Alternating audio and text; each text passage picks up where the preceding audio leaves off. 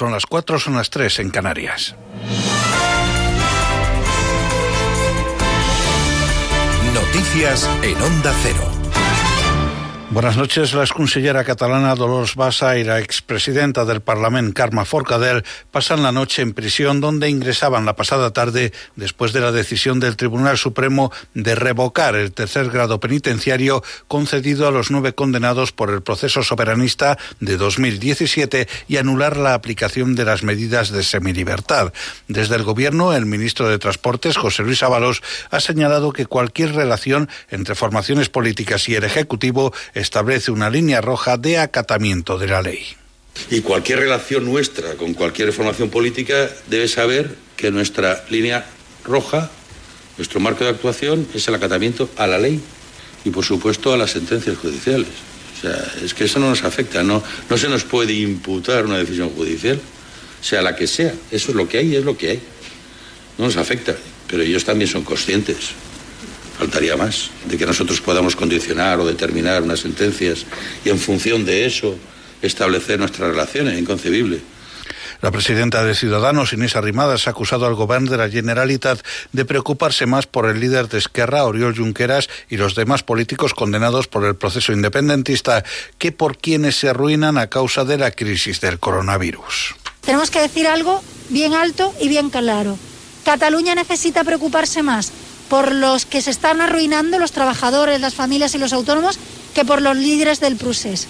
Que ya está bien que el gobierno de la Generalitat piense más en el señor Junqueras que en los señores que se arruinan cada día en barrios como este de Barcelona porque la crisis les está machacando. La ministra de Defensa, Margarita Robles, ha evitado revelarse y considera necesario que Felipe VI se desmarque de los militares retirados que le han remitido cartas contra el gobierno y ha expresado su máximo respeto por la Casa Real. El que no cree que que tengan los antiguos miembros de las Fuerzas Armadas que han puesto al rey en esa situación. En Antena 3, la ministra ha insistido en que la posición del Gobierno es de rechazo frontal a estos planteamientos que avergüenzan a los militares y perjudican también a Felipe VI que lo único que quieren es sembrar el odio y poner en un claro peligro eh, la, estabilidad. No, yo no diría la estabilidad del país, que por supuesto está muy por encima de ellos, pero sí poner en un peligro la figura de la propia monarquía, porque cuando uno se dirige al rey, que el rey se caracteriza por su neutralidad política y se tiene que caracterizar, creo que le están haciendo un flaquísimo favor, por supuesto a las Fuerzas Armadas, pero también a la monarquía. El alcalde de Madrid y portavoz del Partido Popular, José Luis Martínez Almeida, ha asegurado que a él le preocupa más que Bildu y Esquerra estén en la dirección política del Estado tras apoyar los presupuestos que la nula capacidad capacidad de influencia de unos militares retirados. Tengo que reconocer que me preocupa mucho más la capacidad de influencia que tiene Esquerra y que tiene Bildu que la capacidad de influencia que puedan tener una serie de exaltos cargos militares que ya están jubilados, que ya están y por tanto no pertenecen a las Fuerzas Armadas, como dijo la ministra, y cuya influencia es muy limitada. El problema para España no son esos exmilitares, no es ese chat lamentable y desafortunado. El problema verdadero, creo, para España es que estemos en la dirección del Estado a Esquerra Republicana de Cataluña y a Bildu. Nos debería preocupar más, en mi opinión. En cuanto a la pandemia de coronavirus, la ocupación en UCI por COVID baja por fin del 25% en España, que registra 8.745 positivos en las últimas 24 horas. Entre 15 y 20 millones de españoles, la mitad de la población, podrían estar vacunados en junio gracias a las primeras dosis que se prevé comiencen a llegar a España a principios de enero. Así lo ha anunciado el presidente del Gobierno, Pedro Sánchez, en la localidad cántabra de Comillas. Habrá un aumento del número de vacunas que llegará a España y que nos va a permitir incrementar progresivamente el número de personas vacunadas. Y por tanto, la previsión que maneja el Gobierno de España es que para el mes de mayo o junio del próximo año tengamos entre 15 y 20 millones de españoles vacunados y la Unión Europea y el Reino Unido han interrumpido abruptamente las negociaciones para un acuerdo post-Brexit tras constatar que persisten las mismas diferencias significativas que los separan desde hace meses. Las negras señales que Londres emitió a lo largo de todo el día de ayer se confirmaron a última hora de la tarde cuando un comunicado conjunto de los negociadores jefe comunitario Michael Barnier y británico David Frost confirmó que las conversaciones han vuelto a encallar. El texto habla de diferencias significativas en la igualdad de condiciones condiciones de competencia, la gobernanza del acuerdo y la pesca. Es todo, más noticias dentro de una hora y en ondacero.es. Síguenos por internet en ondacero.es.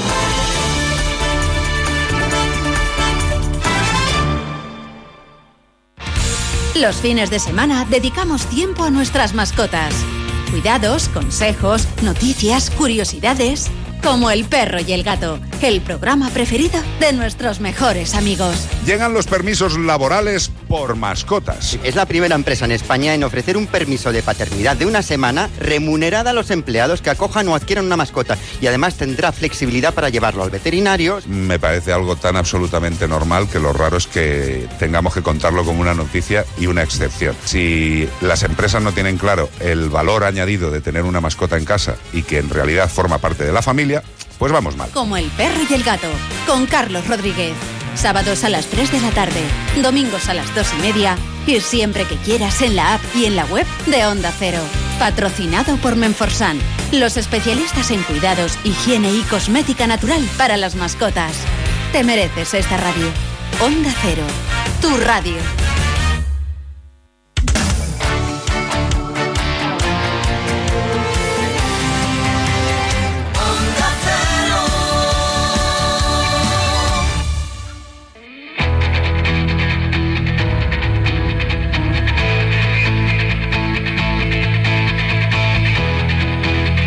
Onda Cero, de cero al infinito.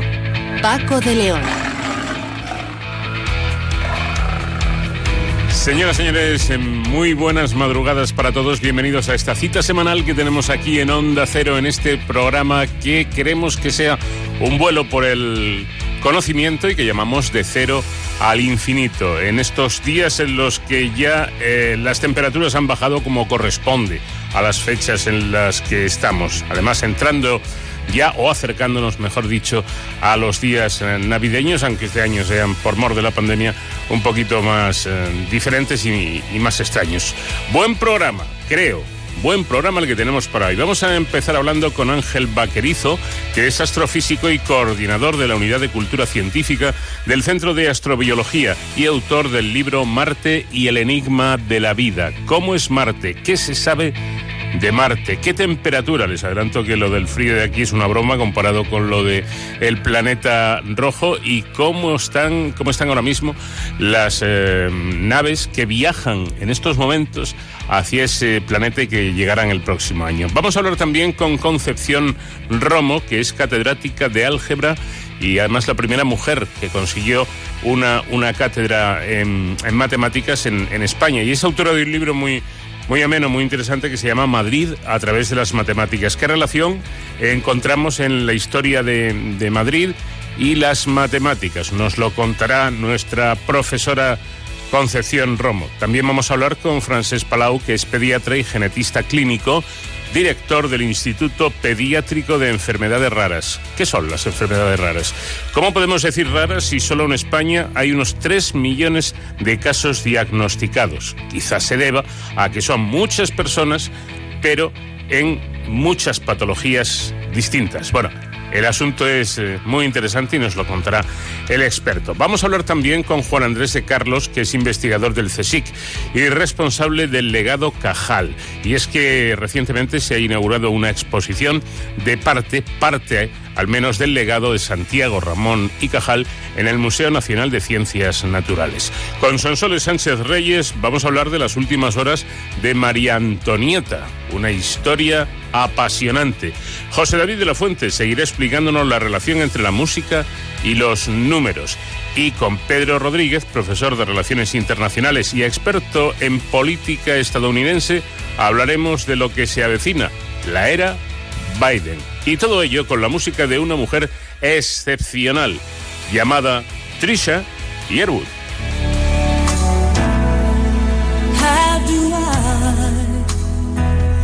get through one night without you? If I had to live without you, what kind of life would that be? Oh, now I need you in my You're my world, my heart, my soul. If you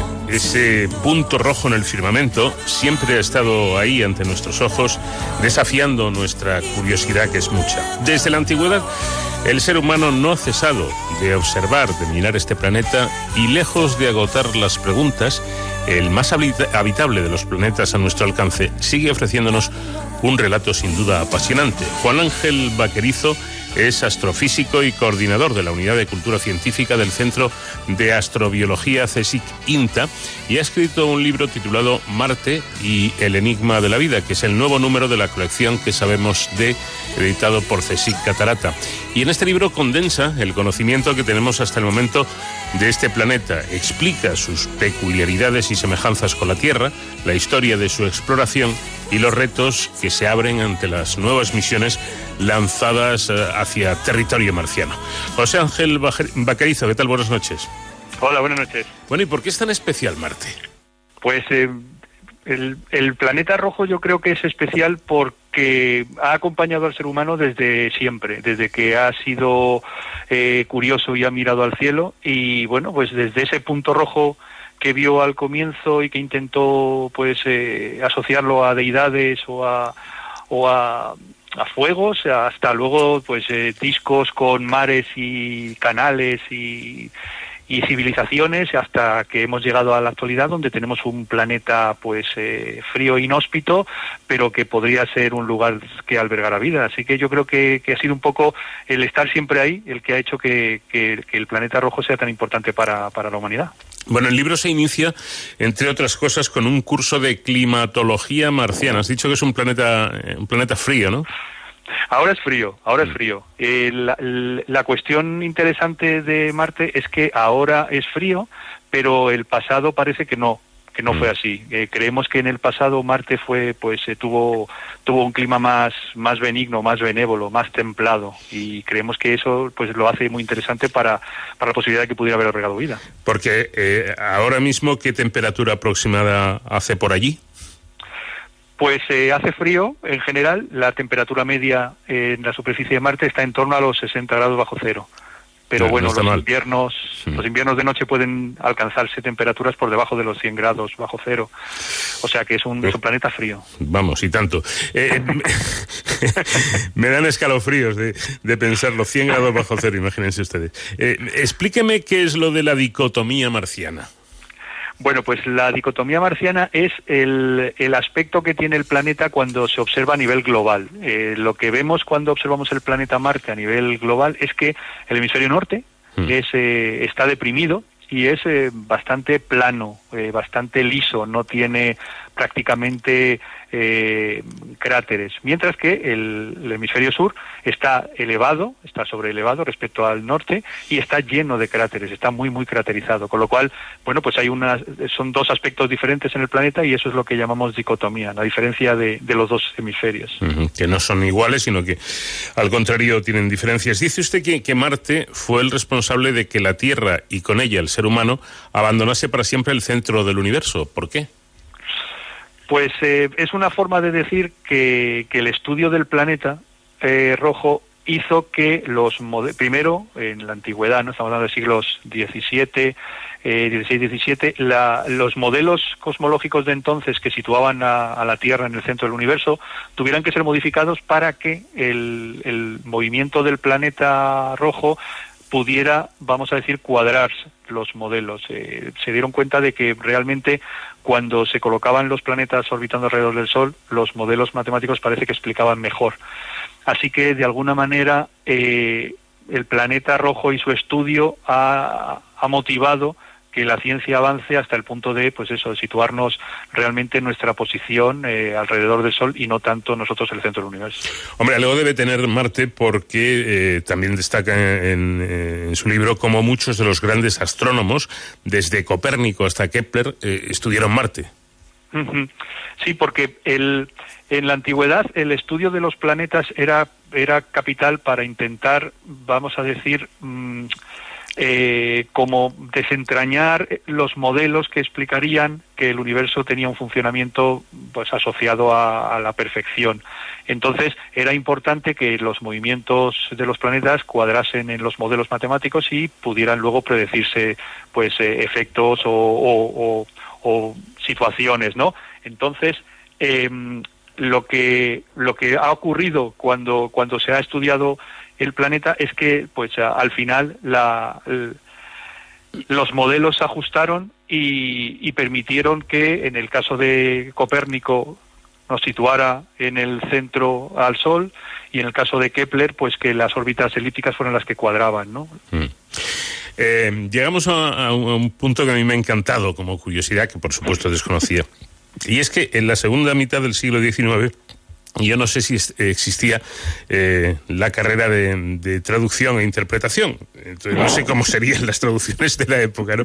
Lo cierto es que un error eh, de eh, la traducción de, de un texto creó un monumental lío. ¿Cómo fue esto?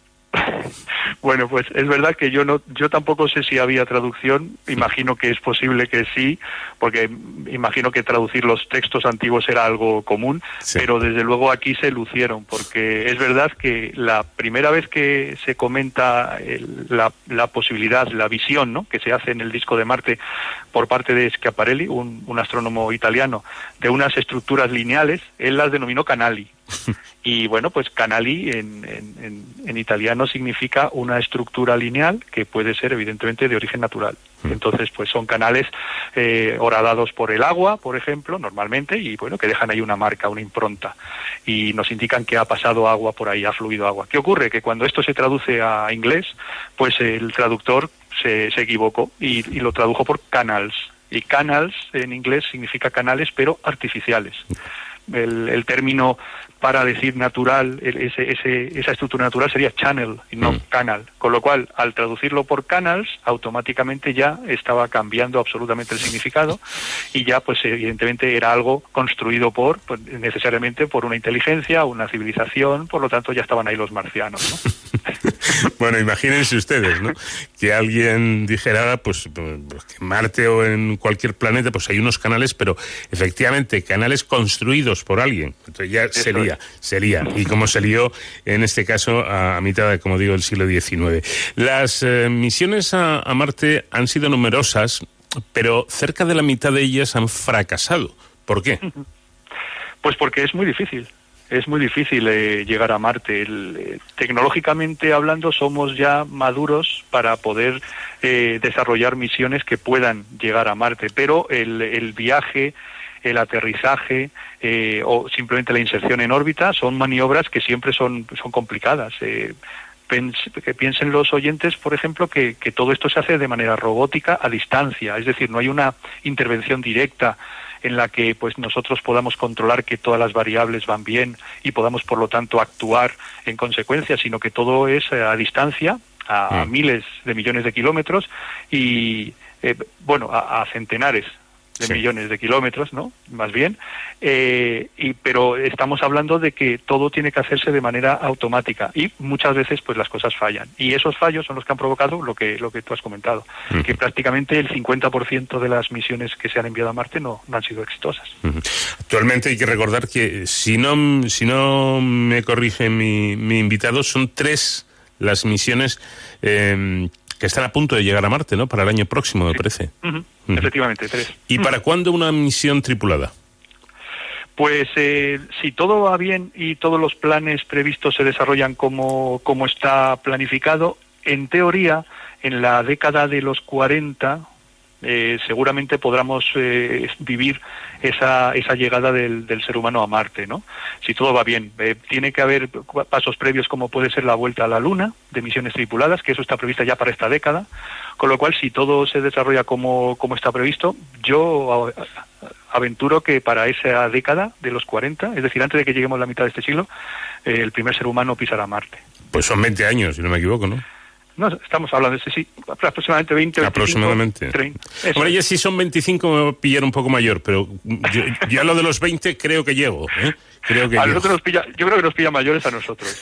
Eh, tendríamos que pensar como que el primer ser humano que pise Marte ahora mismo está en el colegio. Exacto, porque eh, ese es un titular que también me, me ha llamado la atención, ¿no? Eh, acaba de nacer el, el, el primer hombre que, que, que, el primer ser humano que pisará Marte. ¿Te, te refieres a eso, que es de, sí, de esta sí, última generación? Uh -huh. Claro, eh, tenemos que pensar que el, que el, que el, horizonte realmente está, está lejos, pero, mm. pero está cerca, claro. en términos de que podemos vivirlo, ¿no? que es lo importante. Yeah. Y en esta carrera hacia Marte, ¿qué papel ha jugado España?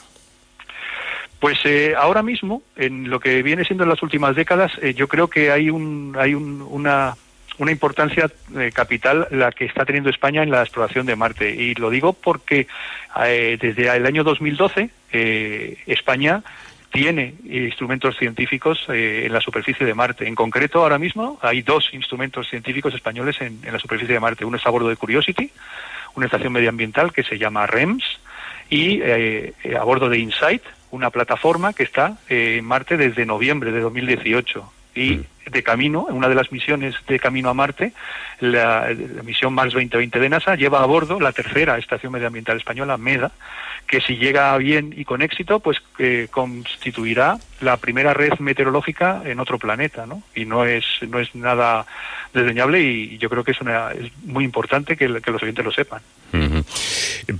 Por curiosidad, ¿cuánto con, con, con, la, con la tecnología actual, cuánto se tarda en llegar a Marte? Pues con la tecnología actual, siete meses y medio, ocho meses, entre normalmente siete meses y medio es lo que la duración. Lo que ocurre es que no lo podemos hacer en cualquier momento, es decir, los eh, los viajes a Marte solo se pueden hacer cuando los dos planetas están en una ubicación determinada y eso ocurre se llaman ventanas de lanzamiento cada 26 meses. Es decir, solamente cada dos años podemos hacer ese viaje a Marte. Luego ya el viaje dura siete meses y medio. Y ese proyecto que había, si no estoy yo equivocado, de, de enviar eh, una misión a Marte, pero para quedarse allí. Pues eso yo creo que es como más a largo plazo. Eh, las misiones que se están planificando a Marte actualmente son robóticas mm. y todas en principio se quedan allí, no, no regresan. Hay ahora mismo una misión que pretende traer eh, muestras a, a, la Tierra de Marte, pero muestras de, de, roca. Y luego el planteamiento que hablábamos de esa llegada del ser humano a Marte, que sería para explorar, una exploración humana de Marte, está planificada para, para ya digamos la, la, década de los 40. Pero actualmente esas misiones están sobre todo en proyecto. La que, la que pretende traer muestras sí que está en desarrollo porque Mars 2020 es la primera fase y eso se supone que para el 30 es cuando se enviará esa misión para recoger las, las muestras de Marte y traerlas. Uh -huh. Bueno, yo de ese proyecto al que yo me refería no, no, no sé cómo va, porque la, la, historia creo que era un poco sensacionalista, ¿no? Ah, vale. Te estás hablando de Mars One. Del, es, del Mars One, de quedarse, de, de, quedarse allí y de no volver. Y, y de no volver. Eso es otra cosa, sí. Eso, ese es un proyecto que yo lo, lo entiendo más por el lado no sensacionalista, que quizá también, sino más sociológico, porque lo, el planteamiento era como llevar mil personas en muchísimas sí, naves sí. y hacer que llegaran allí y vivieran allí y ver un poco que, cómo reaccionarían ante la llegada y la, y no, la no vuelta a la Tierra. Pero ese, ese, mm, ese proyecto yo creo que se, se canceló por cuestiones presupuestarias, no, no, no obtuvieron la financiación que esperaban y aquello se canceló. Pero es verdad que se presentaron muchísimos candidatos y, y eso, que, no, que la idea no, era que no volvieran, que se fueran para allá sin volver. Sí, lo cual, con todos mis respetos, me hace dudar un poco del sentido común de, de las personas, porque eh, yo no entiendo, eh, sinceramente, no puedo entender eh, que por mucho amor a la ciencia que tengas o, por otros motivos, pues, pues uno se quiera apuntar a una aventura de estas, ¿no? Pero sabiendo que es con billete de ida pero sin billete de vuelta, o sea, que te vas a quedar allí, que te vas a quedar allí, pues, pues lo, lo, los años que vivas me parece algo inconcebible, vamos. Sí, es, es muy es una situación muy muy difícil de entender en los parámetros de normales, pero sí que es verdad que se puede poner en el contexto de pues esos grandes eh, no sé esas grandes epopeyas de, de antaño, ¿no? Donde los colonos iban a pues a colonizar tierras inhóspitas y que iban un poco a, a, a agrandar los límites de, de, nuestras conquistas. Interpretado así puede entenderse, pero es verdad que ahora ya en, en esta época se entiende menos y desde luego lo, la cuestión de que bueno pues es una especie de sacrificio, ¿no? En, en aras de, del conocimiento. Pero sí, sí, yo tampoco lo entiendo muy bien porque eh, genera, eh, eh, uno piensa que todo debe estar planificado y esto es como falta de planificación y desde luego la, el, el, peligro de que no sobrevivieran era clarísimo. O sea que... Hombre, en, en las... Eh... Misiones a la Luna también eh, yo he leído y he escuchado que, mmm, pero claro, esto eran cosas de los políticos, de, del gobierno, se planteaba la posibilidad de que igual no podían volver. Pero pero como algo accidental. En este caso no. En, en, en este proyecto a, a, a Marte era eh, con la absoluta certeza de que no iban a volver. Claro. Esa es la diferencia, ¿no? Claro, eso es por, lo que, por eso se hace tan tan difícil de entender en, en unos parámetros más científicos, ¿no? Claro. ¿Y, ¿Y, sería posible para el ser humano algún día, mm, más o menos, uh, iba a decir cercano, bueno, en, en, un tiempo razonable, la posibilidad de que, de que un humano pudiera vivir en Marte? Pues eh, ahí yo creo que tendríamos que ser siempre claros en, en, decir que Marte y la Tierra son planetas diferentes a nivel de, de, propio planeta. Marte es la mitad de pequeño que la Tierra, por lo tanto la gravedad es diferente y eso hace que los organismos que puedan prosperar en ese planeta tengan que adaptarse a esas condiciones globales del planeta. Y eso tiene que ser así y no puede cambiarse. Entonces, cuando un organismo como un ser humano, que es pues muy complejo, pluricelular que está adaptado a la gravedad de la Tierra y a las condiciones de la Tierra, se pone en otro entorno completamente diferente, donde ya de por sí incluso cambias esos parámetros de gravedad, eh, necesariamente el ser humano tiene que cambiar y tiene que adaptarse fisiológicamente, con lo cual lo, lo que dice la, la, la, ciencia es que esas hipotéticas generaciones de seres humanos que fueran a Marte cambiarían y no se adaptarían, estarían desadaptados a la Tierra, con lo cual plantearse que el ser humano vaya a Marte a vivir se tiene que plantear en términos, vamos a decir, cuidadosos porque, claro, es, un, es una forma de que si tú vas allí para intentar prosperar allí, vas a cambiar la especie porque las condiciones son diferentes. Y entonces eso hace pensar que no es que hagamos colonias humanas por doquier, porque lo que harán serán otros organismos que no podrán volver a la Tierra porque se habrán adaptado a esos otros entornos. Uh -huh. Es complicado, ¿verdad? Y, y entonces, bueno, pues pensar simplemente que es un viaje, si lo planteamos desde el punto de vista científico de exploración humana, sí, porque vas a ir allí de viaje en siete meses y medio, vas a trabajar durante unos meses, vas a volver a la Tierra y no va a pasar nada. Mm. Pero ir allí para vivir allí o para hacer allí generaciones que luego querrán volver a la Tierra es más complicado. Complicado. Pero en cualquier caso, si esto se hace posible algún día, que mm, tengan una buena calefacción, ¿eh? porque si no Claro, lo, claro. lo, va a pasar mal con estas temperaturas que se gasta el, el, planeta el planeta rojo. Claro, pues, habrá, habrá, que hacer habitáculos para eso. Claro, claro, evidentemente. Pero insisto, con buena calefacción. Con buena calefacción, muy buena.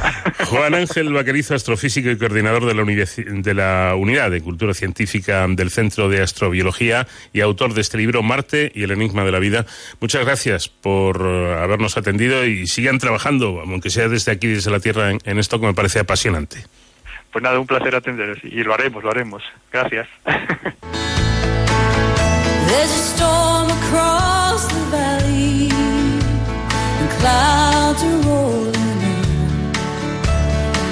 The afternoon is heavy on your shoulder.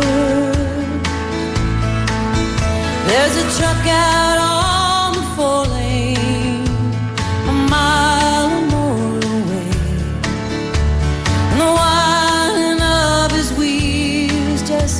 colder.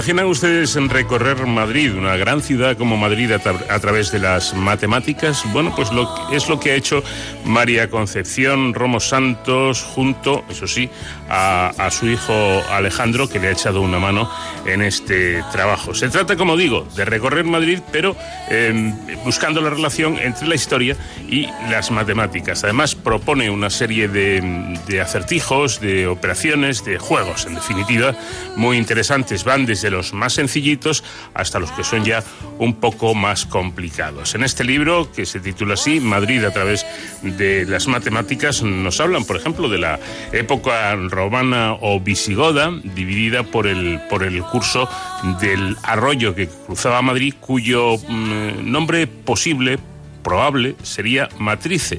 Su significado es arroyo madre, es decir, un curso de agua referido a donde emana. Por ello, el primer nombre de la villa, dice su, su autora, eh, ese primer nombre de, de la villa podría haber sido Mairit. Este debió ser el nombre de la actual capital de España. ¿Cómo hace este recorrido?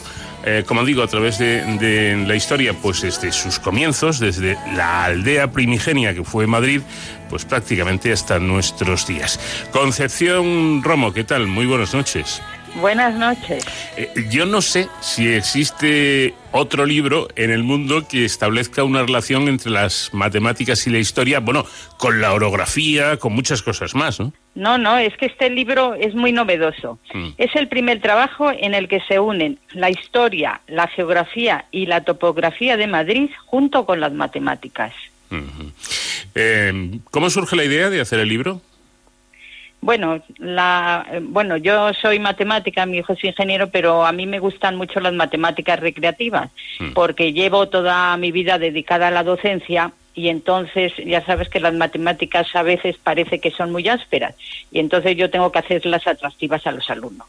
Y entonces si un problema lo pongo con connotaciones históricas, pues es mucho más atractivo. Sin duda. Y así surgió y luego también el, la Madrid es una ciudad preciosa y entonces mi hijo y yo nos pateamos el Madrid medieval, el Madrid de los Austrias, el Madrid de los Borbones, el Madrid liberal, el Madrid contemporáneo, todo. Ujú. Y entonces em, fuimos viendo, según la historia, fuimos en cada época histórica eh, eh, mostramos los monumentos, plazas e hitos más importantes y emblemáticos de cada época, acompañados siempre de actividades recreativas y adivinanzas. Además, este libro es muy interesante como valioso recurso didáctico para aquellos profesores de matemáticas interesados en presentar problemas con connotaciones históricas y de esta manera hacerlos más atractivos a los alumnos. Contiene 50 problemas recreativos que van dirigidos al público en general. ¿eh? Todos vienen con su solución y una explicación muy asequible de cómo resolverlos. Es una nueva forma moderna y divertida de conocer la bella capital de España. Bueno, Concepción eh, Romo, que no lo había dicho, no es que se dedique a las matemáticas, es que además fue la primera mujer española en superar una oposición a cátedra de universidad en la especialidad de álgebra, es por lo tanto catedrática de esta especialidad de, de álgebra. Estamos en el, en el Madrid musulmán, eh, Concepción, donde dices que llegó a haber hasta tres mezquitas, ¿no? Sí, sí, sí, sí. No, y además es, es muy curioso porque nosotros lo que hacemos es que mediante problemas recreativos ayudamos a los comerciantes de la Medina, del. Madrid musulmán. Y también eh, tenemos en cuenta que el río Manzanares no siempre ha tenido puentes. Los madrileños entonces tenían que utilizar barcas y también estudiamos la trayectoria de todos los pasos en barcas y las tres mezquitas que, que tuvo Madrid, si las, las ponemos y resulta que solo nos queda una, que hoy es la iglesia de San Nicolás. O sea que en Madrid llegó a tener tres mezquitas, las desaparecidas de Santa María de la Almudena y de San Salvador y la hoy iglesia de San Nicolás. Bueno, eh, hablando, yendo ya al, al terreno práctico, eh, en cuanto a esos juegos que, que planteas, nada más empezar el libro hay uno que me parece muy curioso y es el de las cinco, ya que estamos en la, en la etapa eh, musulmana, las cinco esclavas de Muhammad I. Ah, sí, sí, Este sí, es sí, buenísimo. Es muy bueno, ¿verdad? Cuéntanos un poco, aunque, aunque no desveles del todo, pero cuéntanos un poco la, la anécdota esta. Bueno, pues es que cuenta la leyenda que el poderoso Muhammad I le dijo a su escudero, Muhammad I fue el que, la ciudad de Madrid, el primero, el que construyó Madrid para defender Toledo de las invasiones cristianas, ya que Toledo era la ciudad más importante de los árabes. Entonces le dijo a su escudero, tengo cinco hermosas esclavas, dos tienen los ojos negros y tres azules. Las esclavas de ojos negros siempre dicen la verdad, las esclavas de ojos azules son en cambio mentirosas, nunca dicen la verdad. Dice, dentro de unos minutos esas cinco jóvenes serán conducidas a este salón y todas llevarán el rostro cubierto por un tupido velo. Tendrás que descubrir cuáles son las que tienen los ojos azules y cuáles tienen ojos negros. Podrás interrogar, interrogar a tres de las cinco esclavas, pero solo podrás hacer una pregunta a cada joven. Mm. El escudero se acerca a la primera esclava y le pregunta, ¿de qué color son tus ojos? Pero la interpelada contestó en una lengua totalmente desconocida para los presentes. Mm. El escudero dijo, mal empezamos. Pero preguntó a la segunda esclava, ¿cuál es la respuesta que acaba de dar tu compañera? Y respondió la segunda esclava, mi compañera dijo, mis ojos son azules. Entonces ya él pensó, va bien la cosa. La tercera esclava fue interrogada por el escudero y le preguntó, ¿de qué color son los ojos de esas dos jóvenes a las que acabo de interrogar? La esclava respondió, la primera esclava tiene los ojos son negros y la segunda los ojos azules. Entonces el escudero dijo, la primera esclava tiene los ojos negros, la segunda tiene los ojos azules, la tercera tiene los ojos negros y las dos últimas tienen los ojos azules. ¿Acertó? ¿Cómo es que acertó? Al formular la primera pregunta, ¿de qué color son tus ojos? El escudero sabía que la respuesta sería siempre mis ojos son negros. Mm. Pues si tuviera los ojos negros diría la verdad y si tuviera los ojos azules mentiría. Luego él ya sabía la respuesta de la primera. Entonces la segunda esclava dijo que su compañera había dicho mis ojos son azules. Entonces mentía, luego mentía y entonces tenía los ojos azules. Pues ya sabía que la primera los tenía negros y la segunda azules. Mm. Y la tercera dijo, la primera tiene los ojos negros y la segunda azules. Luego no mentía. Entonces sus ojos eran negros y los de la primera esclava también, por tanto ya estaba todo resuelto. Curioso. Muy interesante, muy curioso, ¿verdad? Muy curioso la, historia de estas cinco esclavas de Muhammad I. Y llegamos, eh, Concepción, bueno, pues eh, avanzando eh, a través del tiempo al, Madrid cristiano, ¿no? allá por, por el año 1085 mm, cuentas cómo Madrid pasa a formar parte del reino de, Castilla, transformándose a lo largo del siglo XII en una plaza fuerte más de vanguardia contra las incursiones de los ejércitos musulmanes. Y realmente me da a mí la sensación, Concepción, que ahí Madrid empieza a cambiar seriamente, ¿no? Sí, sí, sí, sí, sí, sí. Hubo muchos reyes que se preocuparon por Madrid. Alfonso VI fue el que conquistó Madrid pero Alfonso VIII fue el primero que concedió el fuero a Madrid en 1202. Mm. Y diez años después, los madrileños se unieron a sus tropas en la batalla de las Navas de Tolosa. Y según la leyenda, el monarca fue ayudado por San Isidro en forma de pastor. Mm. Fue providencial esa intervención del patrono de Madrid en la figura de un pastor que guió a las tropas cristianas por un desfiladero, sorprendiendo y derrotando al ejército almohade.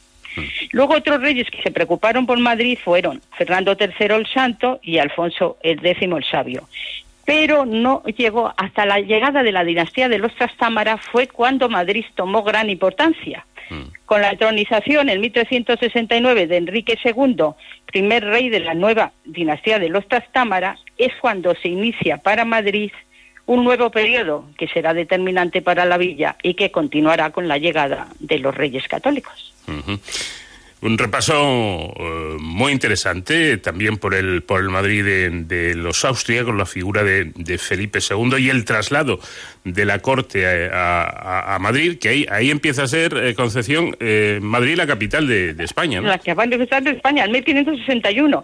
Y salvo de 1601 a 1606, en que Felipe III la llevó a Valladolid, desde entonces ha sido la capital de España, Madrid. Hablas también de un sitio emblemático, sin duda de Madrid, como, como es la, la Plaza Mayor, ¿no? Y, Hombre, la Plaza Mayor, sí. Y cuentas cómo, cuáles son las, las medidas de la plaza en una, en una exposición matemática que yo ya te comentaba hablando fuera de antena, que yo que no soy muy bueno en matemáticas, incluso yo lo he entendido, ¿no?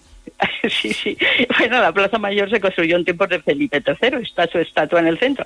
Sí, sí, tiene forma rectangular de aproximadamente 120 por 100 metros, es decir, que su perímetro es 120 más 120 más 100 más 100, es decir, 444 metros. Sí, Claro, 440 metros. ¿no? Y bueno, pues nada, si hago problemitas con el rectángulo de la Plaza Mayor, cuento las dimensiones y me alegro de que lo hayas entendido. Bueno, eh, yo, es mi, mi idea de que se vaya entendiendo. Es que, ¿sabes lo que pasa? Que el- la demostración de un teorema y resolver un problema es, es, es como ir del cero al infinito. Claro. O sea, es algo que a mí me impresiona, no sé, yo quiero, como las matemáticas me apasionan, quiero que a todo el mundo por lo menos le gusten algo. claro que sí, claro que sí.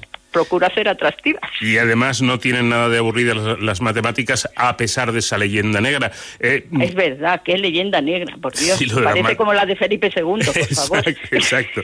Aunque yo creo que le tienes mucho que agradecer a Alejandro, tu hijo, porque yo te comentaba, eh, preparando esta entrevista, m- lo que me atrae del libro es que lo puede leer cualquiera, no, no hay que ser matemático ni saber muchas matemáticas, porque los, los problemas que planteas eh, tienen, hombre, hay algunos más complejos, pero son sencillos. Y me dijiste, es que mi hijo me revisaba cuando estaba escribiendo el libro y los problemas difíciles me los quitaba directamente. Sí, sí, sí, los problemas difíciles nos quitaba. Dicen, no, no, no, esto en cuanto lleguen a este problema dejan de leer el libro, así Claro. que haz el favor de quitarlo. Sí, sí, sí. Bueno, eh, otra, otra, mm, eh, otro juego más que planteas eh, es el de, el de dos amigos que paseando por otro lugar importante de Madrid, como es el Jardín Botánico, se sientan en un banco a descansar y uno le propone al otro el siguiente problema. En Madrid, fíjense, hay tres tipos de personas. Los que siempre dicen la verdad, a los que llamaremos caballeros. Los que siempre mienten, a los que llamaremos mentirosos. Y los que a veces miente y a veces dicen la verdad a los que llamaremos normales. Eh, bueno, pues planteas que estamos entre estas tres personas, A, B y C, una de las cuales eh, miente siempre, otra siempre dice la verdad y otra miente a veces y no miente a veces. Y dicen lo siguiente, yo a veces miento y a veces digo la verdad. El B dice eso es verdad. Y el C, yo no soy de los que a veces miente y a veces digo la verdad. Y planteas, ¿qué son? A, B y C. Es decir, quién es el mentiroso, quién es el que siempre dice la verdad y quién es el que algunas veces miente. Entonces, claro, empiezo ah, con el A. Y digo, para empezar, A no puede ser caballero, porque un caballero jamás diría que él a veces miente. Porque el, el A dice, yo a veces miento y a veces digo la verdad. Entonces, A no puede ser caballero. Así pues, A, ¿es mentiroso o normal? Supongamos que A fuera normal. Entonces, el enunciado de B sí sería verdadero, porque dice eso es verdad. De donde se sigue que B es caballero o normal. Pero B no puede ser normal puesto que ya la A lo es, y decimos que son tres distintos. De modo que B es caballero. Queda puesto entonces que C es mentiroso, pero un mentiroso no puede decir que no es normal, porque un mentiroso realmente no es normal. Entonces, simplemente no puede. Y tenemos una contradicción. Entonces, A no puede ser normal. Por tanto, A es mentiroso. Entonces, el enunciado de B es falso, de modo que B tiene que ser normal. No puede ser falso porque A también lo es. Entonces, A es el mentiroso, B es el normal y por tanto C, pues es el caballero.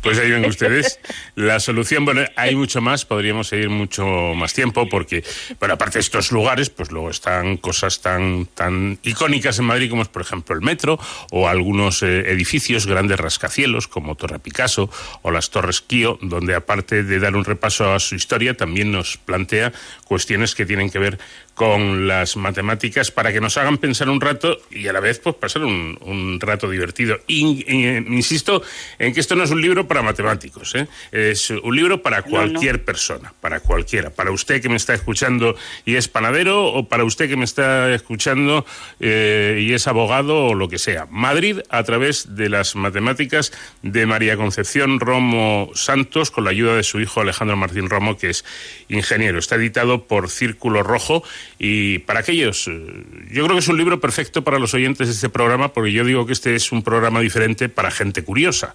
Pues si Sí. usted es curioso, que seguro que lo es, este libro le va a interesar. Concepción, catedrática de, álgebra eh, y primera mujer que consiguió en España una, una eh, aprobar una, una, oposición a cátedra de universidad en esta especialidad.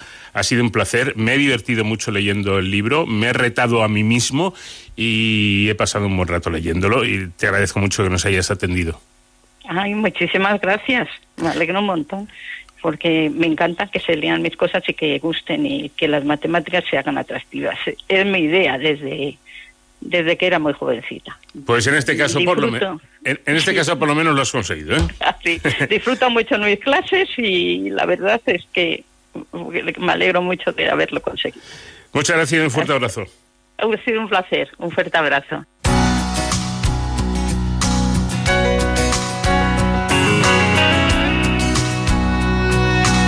De cero al infinito.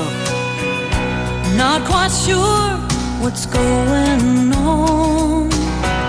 But all day through and all night long, I've been thinking about you.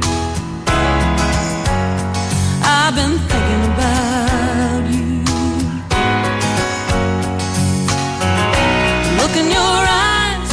smile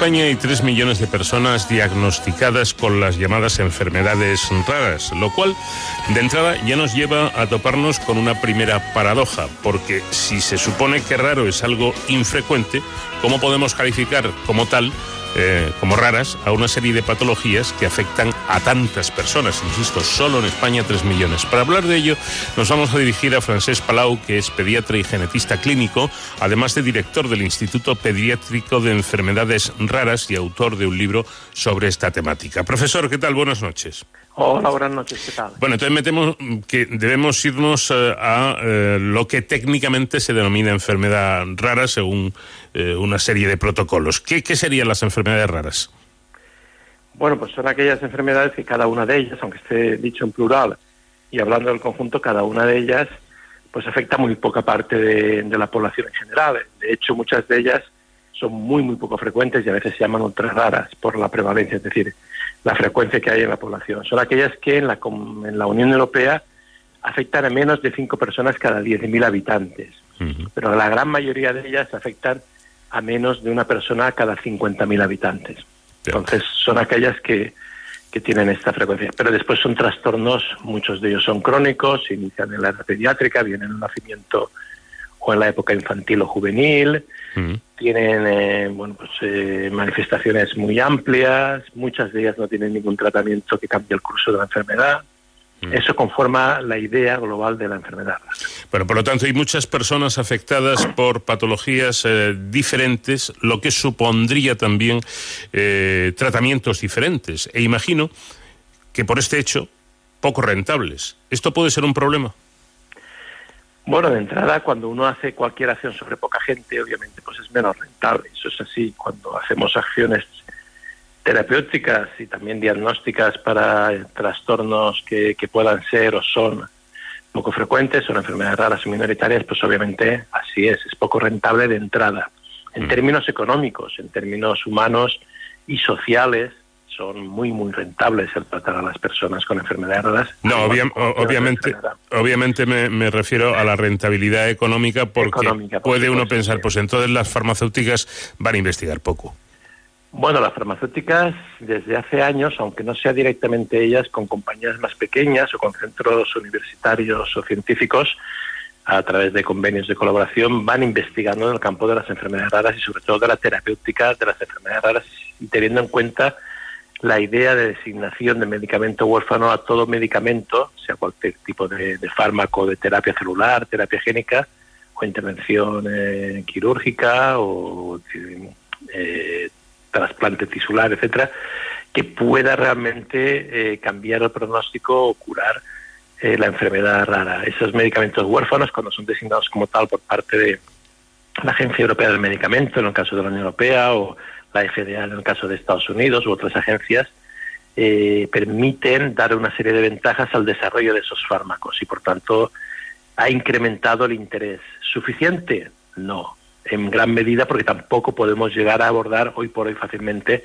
todo ese tipo de terapias, pero lo que sí que es cierto es que la tecnología que nos permite, sobre todo la tecnología génica o genética que, que afecta el, estudio de los genes y los cambios sobre los genes que causan muchas de estas enfermedades raras, por ejemplo, lo que se viene hablando hace tiempo y que fue premio este año pasado, de las tecnologías de edición génica, la CRISPR concretamente, que es la más conocida, pues van a ir permitiendo abordar cada vez más número de enfermedades. Lo que pasa es que una cosa es investigar y parecer o conseguir que vas cambiando cosas en el laboratorio y otra cosa es que eso llegue a estar en el plano clínico para que pueda, eh, obviamente, ofrecerse a cualquier persona afectada por una enfermedad rara. Pero exactamente, ¿qué es el medicamento huérfano?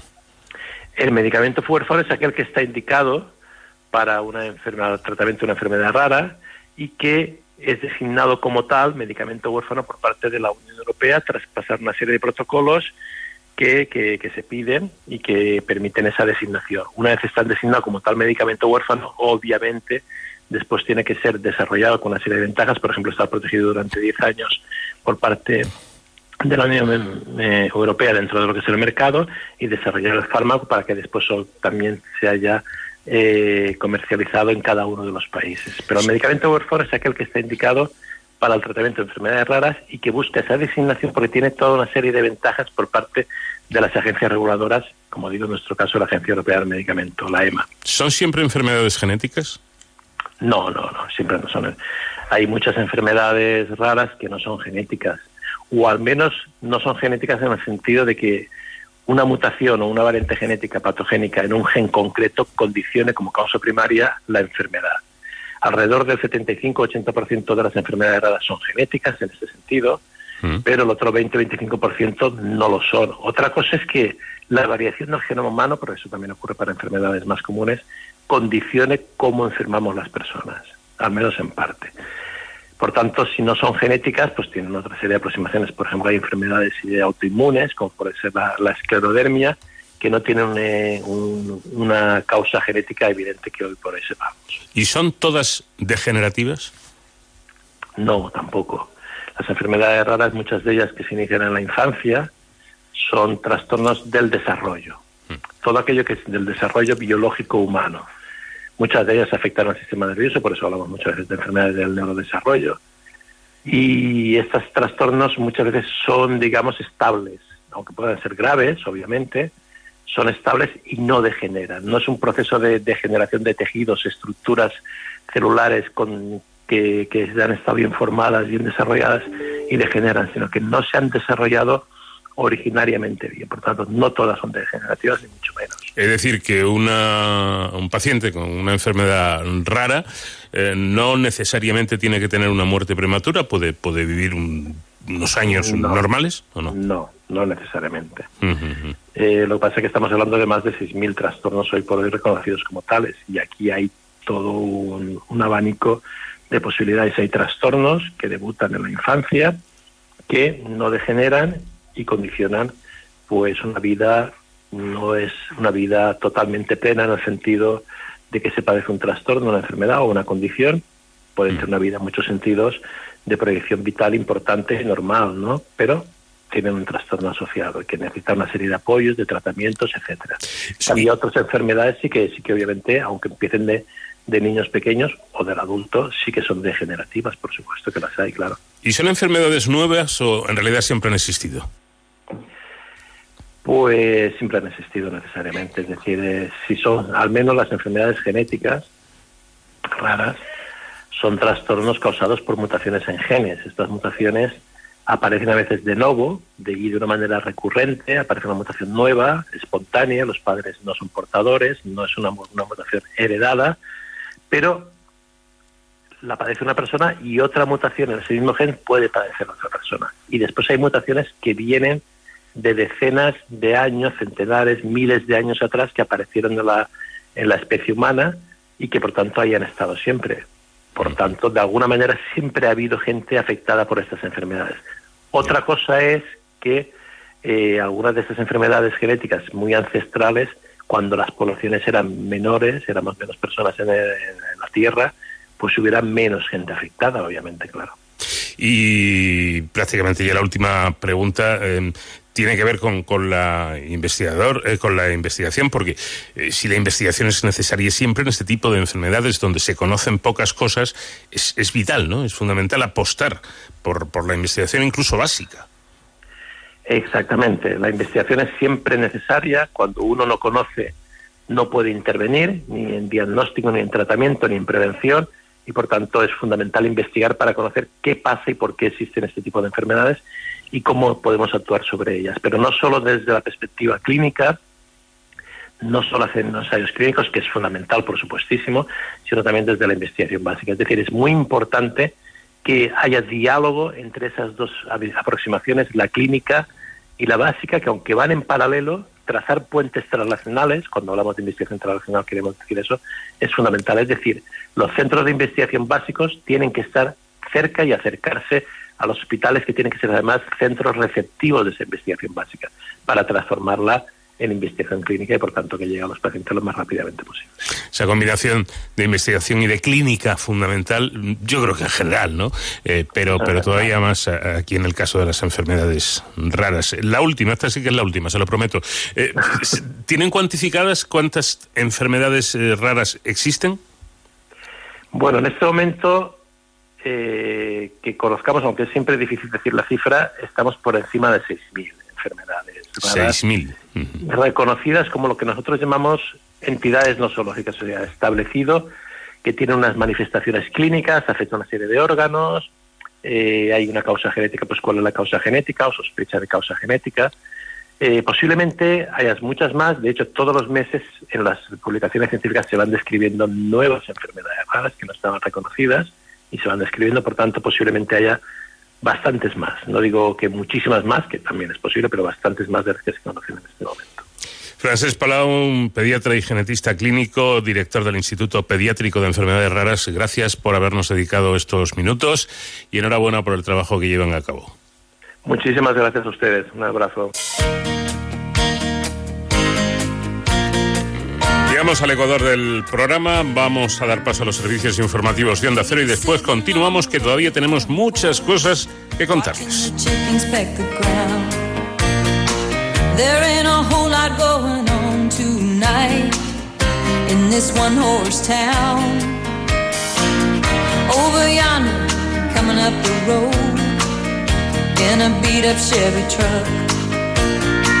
Her boyfriend Tommy Laying on the horn, splashing through the mud and the muck. Her daddy says he ain't worth a lick. When it comes to brains, he got the short end of the stick. But Katie's young and man, she just don't.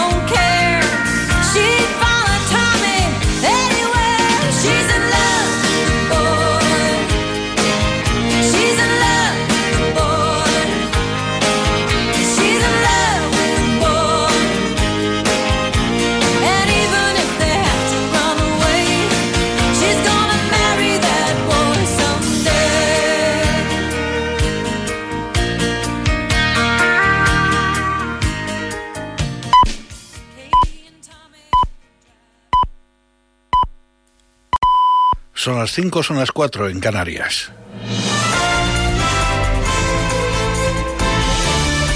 Noticias en Onda Cero.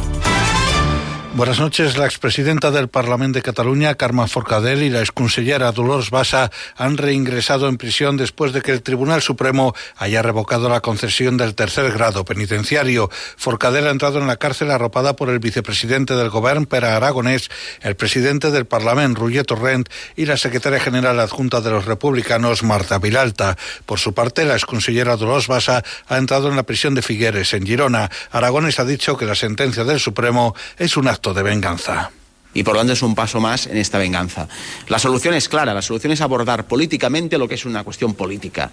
Y por lo tanto, amnistía, ley de amnistía. Vamos a resolver esto políticamente. El Código Penal no tiene ningún sentido, la represión no tiene ningún sentido en una democracia. El presidente del Gobierno, Pedro Sánchez, ha subrayado que España necesitaba los presupuestos aprobados por el Congreso y por ello considera inexplicable que algunos grupos, en alusión al Partido Popular, Ciudadanos y Vox, no los hayan apoyado. Sánchez ha destacado la relevancia de la aprobación de las nuevas cuentas del Estado durante la presentación en Cantabria del Plan de Recuperación, Transformación y Resiliencia de la Economía que denominado España puede está explicando en una gira por las comunidades autónomas y son unos presupuestos de país por tres razones que me gustaría subrayar. El primero, porque inyectan los fondos europeos imprescindibles para la recuperación. En segundo lugar, porque marcan eh, el camino de nuestra transformación económica. Y en tercer lugar, porque tratan de, de, sacar consecuencias, extraer consecuencias de esta pandemia. Tenemos que reforzar nuestro estado del bienestar. El líder de Unidas Podemos y vicepresidente segundo del Gobierno, Pablo Iglesias, reúne este sábado por primera vez a las direcciones de Podemos, los comunes y de Izquierda Unida, lo que supone un paso más en su estrategia de estrechar los lazos entre las tres organizaciones.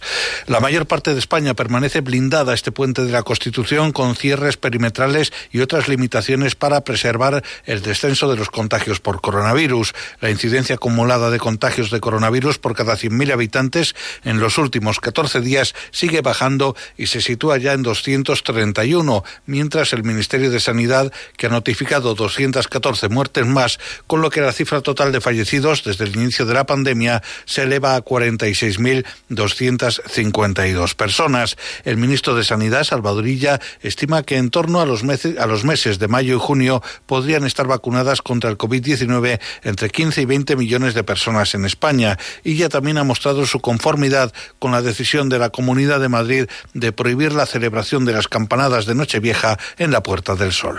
Sobre las sobre las eh, decisiones que ha tomado la Comunidad de Madrid, no, tenía conocimiento, pero si son decisiones que van en la línea del acuerdo que adoptamos el otro día, pues no tengo más que, fin, estaba seguro de que eso sería así, pues que reconocer el acierto en las mismas, ¿no? Ahí todos hemos de ir con mucho cuidado.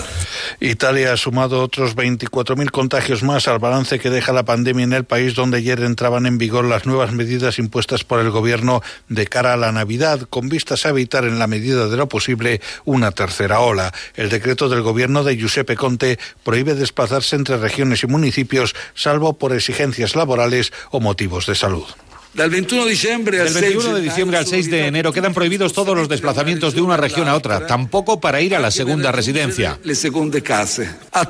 Atención, los días 25 de diciembre, Navidad, San Esteban, 26 de diciembre y el 1 de enero quedan prohibidos los desplazamientos de una ciudad a otra.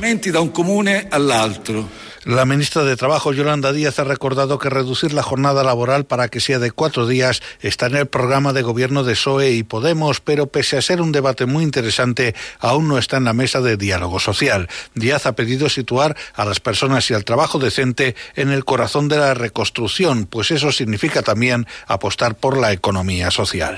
La Unión Europea está desplegando un esfuerzo sin precedentes asegurando que el sector público juegue un papel diferente en esta crisis. Y la economía social ha de ser un factor clave para convertir esta inversión en desarrollo y Venezuela se encuentra en periodo de reflexión y preparativos finales para las elecciones legislativas de mañana domingo, en las que 21 millones de ciudadanos están llamados a escoger 277 diputados entre unos 14.400 aspirantes. Es todo, más noticias dentro de una hora y en ondacero.es. Síguenos por internet en ondacero.es.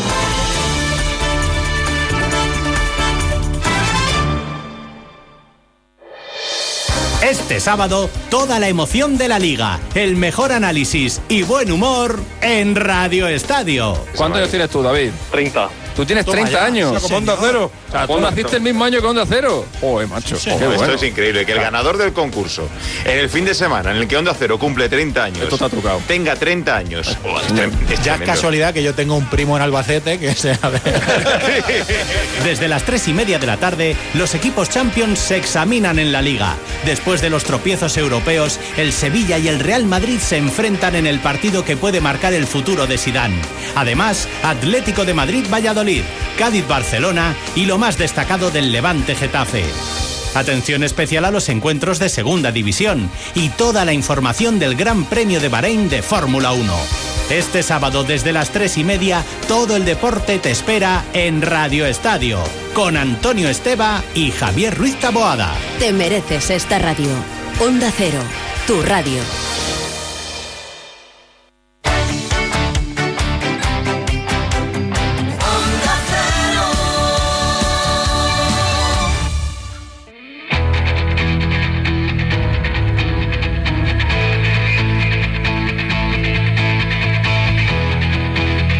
Onda Cero, de cero al infinito.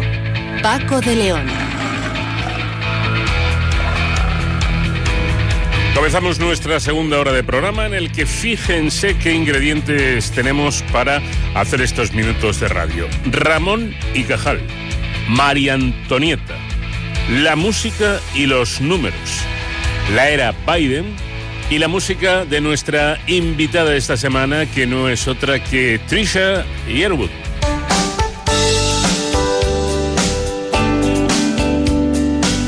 Haciendo una versión fantástica de un clásico de los Eagles, New Kid in Town.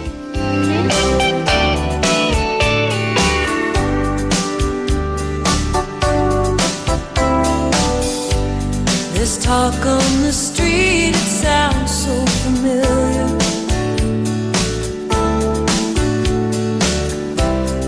Great expectations, everybody's watching you.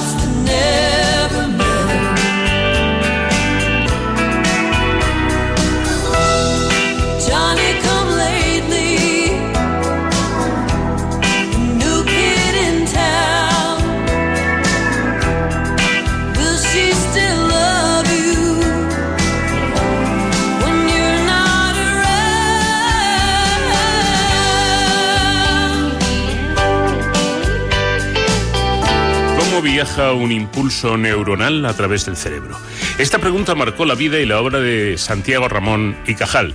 La idea de que las neuronas eran células independientes y que nuestro aprendizaje o nuestros recuerdos se producen como consecuencia de la transmisión nerviosa a través de los huecos o sinapsis existentes entre una célula y otra revolucionó sin duda el mundo de la ciencia. Sin embargo, la imposibilidad inicial de demostrar su teoría con recursos técnicos hizo relucir algo muy interesante, las múltiples facetas del padre de la neurociencia moderna, de don Santiago Ramón y Cajal, fotógrafo, pintor, docente, humanista y artista.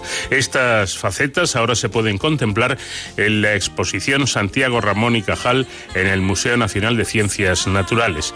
La muestra presenta una selección de más de un centenar de piezas entre las conservadas en el legado Cajal. Estas piezas, todas ellas originales, del científico y de algunos de sus discípulos más destacados poseen un incalculable valor eh, científico e incluso histórico. Juan Andrés de Carlos es investigador del CSIC y responsable del legado Cajal. Juan Andrés, ¿qué tal? Buenas noches. buenas noches.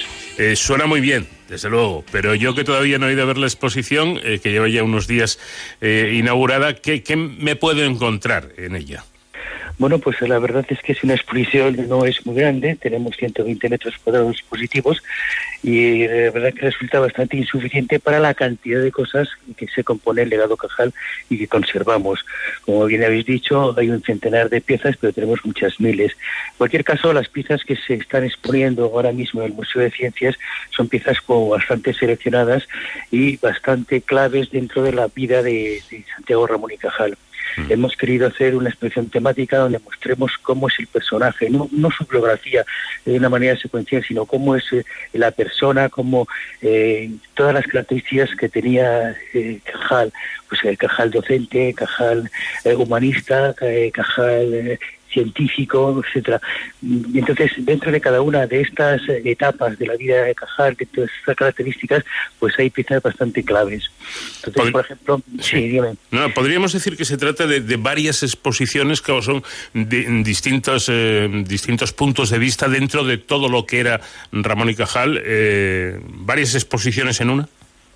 Pues eh, la verdad que sí la verdad que sí, porque hay veces que se han hecho exposiciones, de, por ejemplo, cajal fotógrafo, mm. y, con el cajal fotógrafo puedes llenar mm, varias salas. En este caso tenemos una sala donde cajal fotógrafo, bueno, pues eh, llena un slot solamente de varios que hay mostrando distintas facetas. Incluso eh, comentaba yo al, comienzo que, que se exponen trabajos de, de algunos de sus discípulos, ¿no? Sí, sí, hemos querido guardar un espacio para eh, mostrar la Escuela Histológica Española, que evidentemente fue creada por Cajal y que fue eh, bastante famosa en su, día. La pena es que se fastidió con la guerra civil, ¿no? Pero en cualquier caso, eh, hemos seleccionado dentro de todas las personas que Cajal pudo formar, hemos seleccionado unas siete que son de las más características y de las más importantes. Te puedo decir que ninguno de ellos obtuvo el Nobel, pero uno estuvo nominado dos veces, otro que fue Pedro Ortega, otro como que fue Lorente, no estuvo nominado al Nobel seis veces. La verdad es que esto no es nada fácil, o sea, eran personas muy, muy valiosas. Bueno, todo, todo el mundo sabe, creo yo, que, que el, dibujo en, en Cajal ha sido muy importante. Incluso dicen que que eh, prácticamente la ciencia le empezó a interesar a través de, los dibujos. Son una parte fundamental en la vida de Cajal y son una parte fundamental de esta exposición. Em, dicen, y corrígeme si me equivoco, que se conservan más de 2.000 de estos dibujos que, hizo Cajal, aunque lógicamente no, se exponen todos. Pues evidentemente los dibujos los podemos dividir en dos eh, partes distintas. Uno serían los dibujos científicos, que sí, que tenemos, preservamos nosotros como unos 2.000 dibujos científicos originales de Cajal, eh, dibujos hechos pues de las sus observaciones microscópicas, lo que veía el microscopio, de cómo estaba estructurado bueno, por distintos sistemas, sobre todo el sistema nervioso.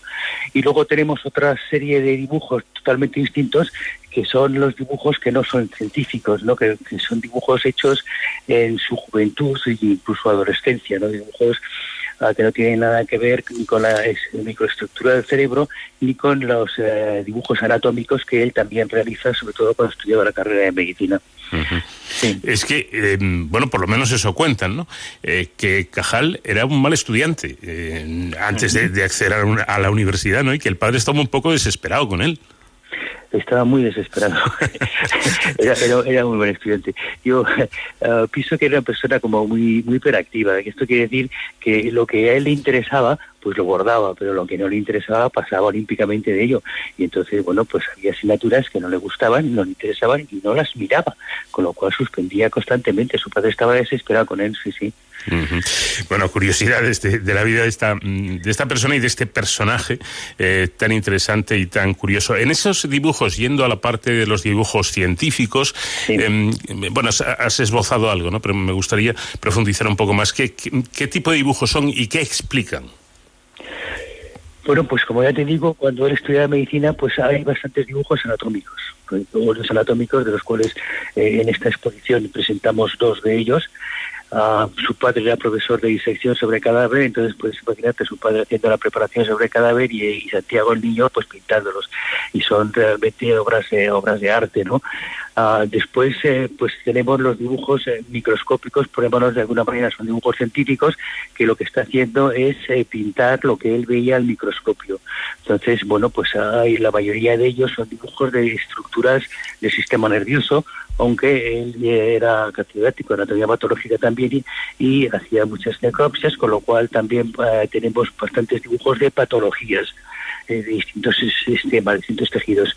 Pero en cualquier caso, cada dibujo de Cajal es, eh, es una pequeña obra de arte, sobre todo para aquel que está un poco introducido en, lo que es el sistema nervioso, porque cada pequeño dibujo tiene cantidad de información anatómica. Entonces, eh, la verdad que bueno, para mí son súper interesantísimos, ¿no? Yo no sé lo que una persona que no sabe nada de neuroanatomía ve en un dibujo de Cajal, pero desde luego tiene que ver arte porque son súper demandados, incluso por museos de, de, de arte moderno y contemporáneo para exposiciones. Tenemos, em, tenemos clara eh, la, la personalidad y sobre todo la, la categoría como científico de Santiago Ramón y Cajal, eh, quiero decir en España, porque este científico ha sido comparado nada más y nada menos que con Darwin o con Newton. Sí, sí. Pues eh, la verdad que, que no. Yo pienso que el ciudadano de a pie no conoce la valía científica de Cajal.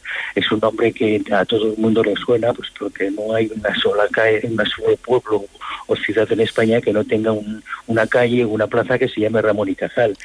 Eh, incluso hospitales, pero es una persona pues como muy conocida, muy pública en ese sentido. Pero si le preguntas a la gente de la calle quién era Cajal, pues como mucho te diría que era un médico. Y poco más le van a poder decir. Eh, la verdad es que la mayoría de Cajal se merece un poco de más propaganda, ¿no? Claro, claro. Y, y sobre todo, eh, pues me parece triste que, que no se conozca la, la figura de, de, un premio Nobel, de alguien tan grande como, como Santiago Ramón y Cajal, y que los propios españoles, sobre todo, me imagino que mucha gente joven no tienen mucha idea de, de, de quién fue esta, esta persona. Claro, con esto llego a lo que decía Cajal, ¿no? Investigar en España es llorar. Eh, y, y, bueno, para cualquiera que, que, no sea, que no seamos investigadores, pero que simplemente no, nos guste la ciencia, y yo creo que debería por lo menos suscitar interés en todo el mundo, ¿verdad? Eh, pues parece triste. O sea, es como sí. si no conoces a Cervantes o, o algo así, ¿no? No, no, evidentemente es muy triste, pero no, es porque sea triste, porque sea el pasado, que estamos olvidando a nuestros grandes hombres, sino es que la ciencia en España actualmente es súper triste. Lo estamos viendo ahora mismo con la pandemia, donde los grandes laboratorios españoles que están trabajando en una vacuna están liderados por gente jubilada. Gente que tiene más de 70 años está ahora mismo liderando los, los laboratorios que están trabajando por una vacuna. Y los, pues, los, las personas que están trabajando son contratados, son becarios, son gente que no tiene una estabilidad económica. O sea, es totalmente increíble lo dejado que está la ciencia en España. Y, y eh, quiero decir, sigue así, sigue siempre, ha evolucionado todo, evidentemente la, la tecnología, los conocimientos, perfecto, estamos mucho mejor en ese sentido pero casi casi estamos eh, como en la época de, de, Santiago Ramón y Cajal, ¿no? En cuanto a los investigadores se refiere. Ese ejemplo que has puesto me parece magnífico. Ahora estamos viendo muchos investigadores como, como nunca se les había visto en los medios de comunicación, y es que son personas ya que deberían estar eh, jubiladas jugando a la petanca, vamos. Sí, estamos viendo a Luis Juanes, que es un biólogo extraordinario. Uh -huh. Tiene 72 años. Claro. O sea, es que, es que está cobrando una pensión de, de, de la seguridad social. Uh -huh. Él sigue trabajando ahora mismo en el laboratorio a 24 horas al día para sacar una vacuna con, con su gente uh, y, y, no está cobrando por ello. Uh -huh. Son personas jubiladas y así tenemos a tres o cuatro. Sí. Esteban, Juanes, eh, Larraga, son todos que pasan de los 70 años. Sí, es, sí. Totalmente, es totalmente demencial. Pero Es como está la situación. Eh, vamos a ir acabando de- del legado de Cajal, que tú conoces bien, que es lo, lo más importante, que, o qué destacarías. Pues eh, lo que estamos exponiendo ahora mismo, pues eh, te puedo decir que tenemos una caja de preparaciones que él es la caja que él se lleva a cuando a un congreso de Berlín en 1889 y es donde eh, se da a conocer a, los científicos de aquella época eh, y les enseña sus preparaciones diciéndoles que están equivocados, que lo que ellos piensan como está estructurado el sistema nervioso eh, no es verdad. Y es esa, esa misma caja pues es icónica y pues la, la- ahora mismo se está exponiendo en el Museo de Ciencias. Tenemos su primer eh, diario de laboratorio donde eh, sus primeros trabajos eh, microscópicos están contenidos en este diario, donde su tesis, trabajo de tesis doctoral están contenidos en este diario, sus trabajos sobre bacteriología, cuando la pandemia de cólera que hubo en 1885 en España, pues eh, también se encuentra en este cuaderno. Sus primeros neuronas dibujadas están en este cuaderno, un cuaderno que data de 1882 y se está exponiendo también en el museo. Tenemos premios icónicos, como evidentemente es el premio Nobel, y entonces estamos exponiendo el diploma original y la medalla Nobel original, que se han expuesto poquísimas veces, pero estamos exponiendo también la medalla de oro de von Helmholtz, que es una medalla que dio eh, la Academia Imperial de Berlín en 1905 y que era el premio más prestigioso de aquella época, mucho más que el Nobel. Bueno, pues yo creo que mm, será, eh, por curiosidad, uno- una de las piezas eh, más admiradas, eh, esa, esa medalla del Nobel, ¿verdad? Eh, Nobel de Fisiología y, y Medicina que le dieron a, a don Santiago Ramón y Cajal mm, meritoriamente, eh, un premio muy merecido, junto con Camilo Golgi. Yo no sé si, si hubo una relación estrecha entre ellos. No, no, no, no, para nada. Nada. En eh, Cajal nada más que ve a Golgi una vez en su vida y es en Estocolmo cuando fue a recoger el, el premio Nobel. Porque se, pues, se pasó una vez por, por allí, por Pavía, donde era este hombre, para conocerlo, y, y no le pilló. Estaba, estaba en Roma porque eh, Golgi también era senador y estaba pues, eh, haciendo unos trabajos en Roma y entonces pues eh, no, no le pilló eh, Cajal. Con lo cual eh, no lo pudo conocer hasta que no se presentó en Estocolmo a recoger el premio, el premio Nobel. Y la verdad es que eran de ideas contrapuestas, porque Cajal eh, luchaba por la teoría neuronal o de la individualidad de la neurona y un reticularista acérrimo, o sea, pensaba que las neuronas se fusionaban entre sí formando una red difusa para propagar el impulso nervioso, o sea, era la teoría con la que contra la cual Cajal estuvo luchando toda su vida. Y es un hombre que no dio su brazo a tercer. Cuando eh, da una conferencia Nobel, Golgi habla del reticularismo y al día siguiente Cajal habla del neuronismo totalmente opuesto y sin embargo estaban compartiendo el premio Nobel. Bueno, pues eh, todo esto, eh, o, o de todo esto, pueden empaparse en esta exposición muy interesante a la que yo estoy deseando, deseando ir para, para mm, ver todo esto que nos está contando Juan Andrés de Carlos, investigador del CSIC y responsable del legado Cajal. Creo que va a ser un año lo que va a estar la, la exposición, ¿no? En principio un año, en principio un año, porque en cualquier caso eh, el ministro Duque nos ah, prometió hace unos meses que iba a haber un museo Cajal por fin y eh, la presidenta del consejo dijo me dijo vamos a hacer una buena exposición en el Museo de Ciencias que es el único museo que tiene el consejo y se iba a estar abierta hasta que tengamos el museo prometido, ¿no? Y en principio, bueno, pues lo hemos hecho por un año, que será prorrogable si no hay museo, pero en la inauguración estuvo el ministro y eh, él dijo que sí, que sí, que no me preocupe, que va a haber museo. Vamos a ver si es verdad. A ver si es verdad, efectivamente. Pero de momento, de momento, mientras llega o no ese, ese museo de, de Cajal, la exposición la pueden ver en el Museo Nacional de Ciencias Naturales. Juan Andrés, muchísimas gracias y un fuerte abrazo. A vosotros. Hasta luego. Muchas veces vemos felicidad donde realmente no la hay. El oropel nos puede confundir porque aunque reluzca mucho, no deja de ser eso, oropel. Sonsoles Sánchez Reyes, ¿qué tal? Buenas noches. Buenas noches, Paco. Bueno, y algo así pasaba con la vida de nuestra protagonista de hoy. Su nombre, María Antonieta. María Antonieta de Habsburgo y Lorena pensaba que su vida estaba marcada por la fatalidad. Nació en Viena el día de difuntos, 2 de noviembre de 1755. El parto fue difícil. La víspera se produjo un fuerte terremoto en Lisboa que dejó la ciudad en ruinas. Los reyes de Portugal iban a ser sus padrinos de bautizo, pero no acudieron por aquella tragedia.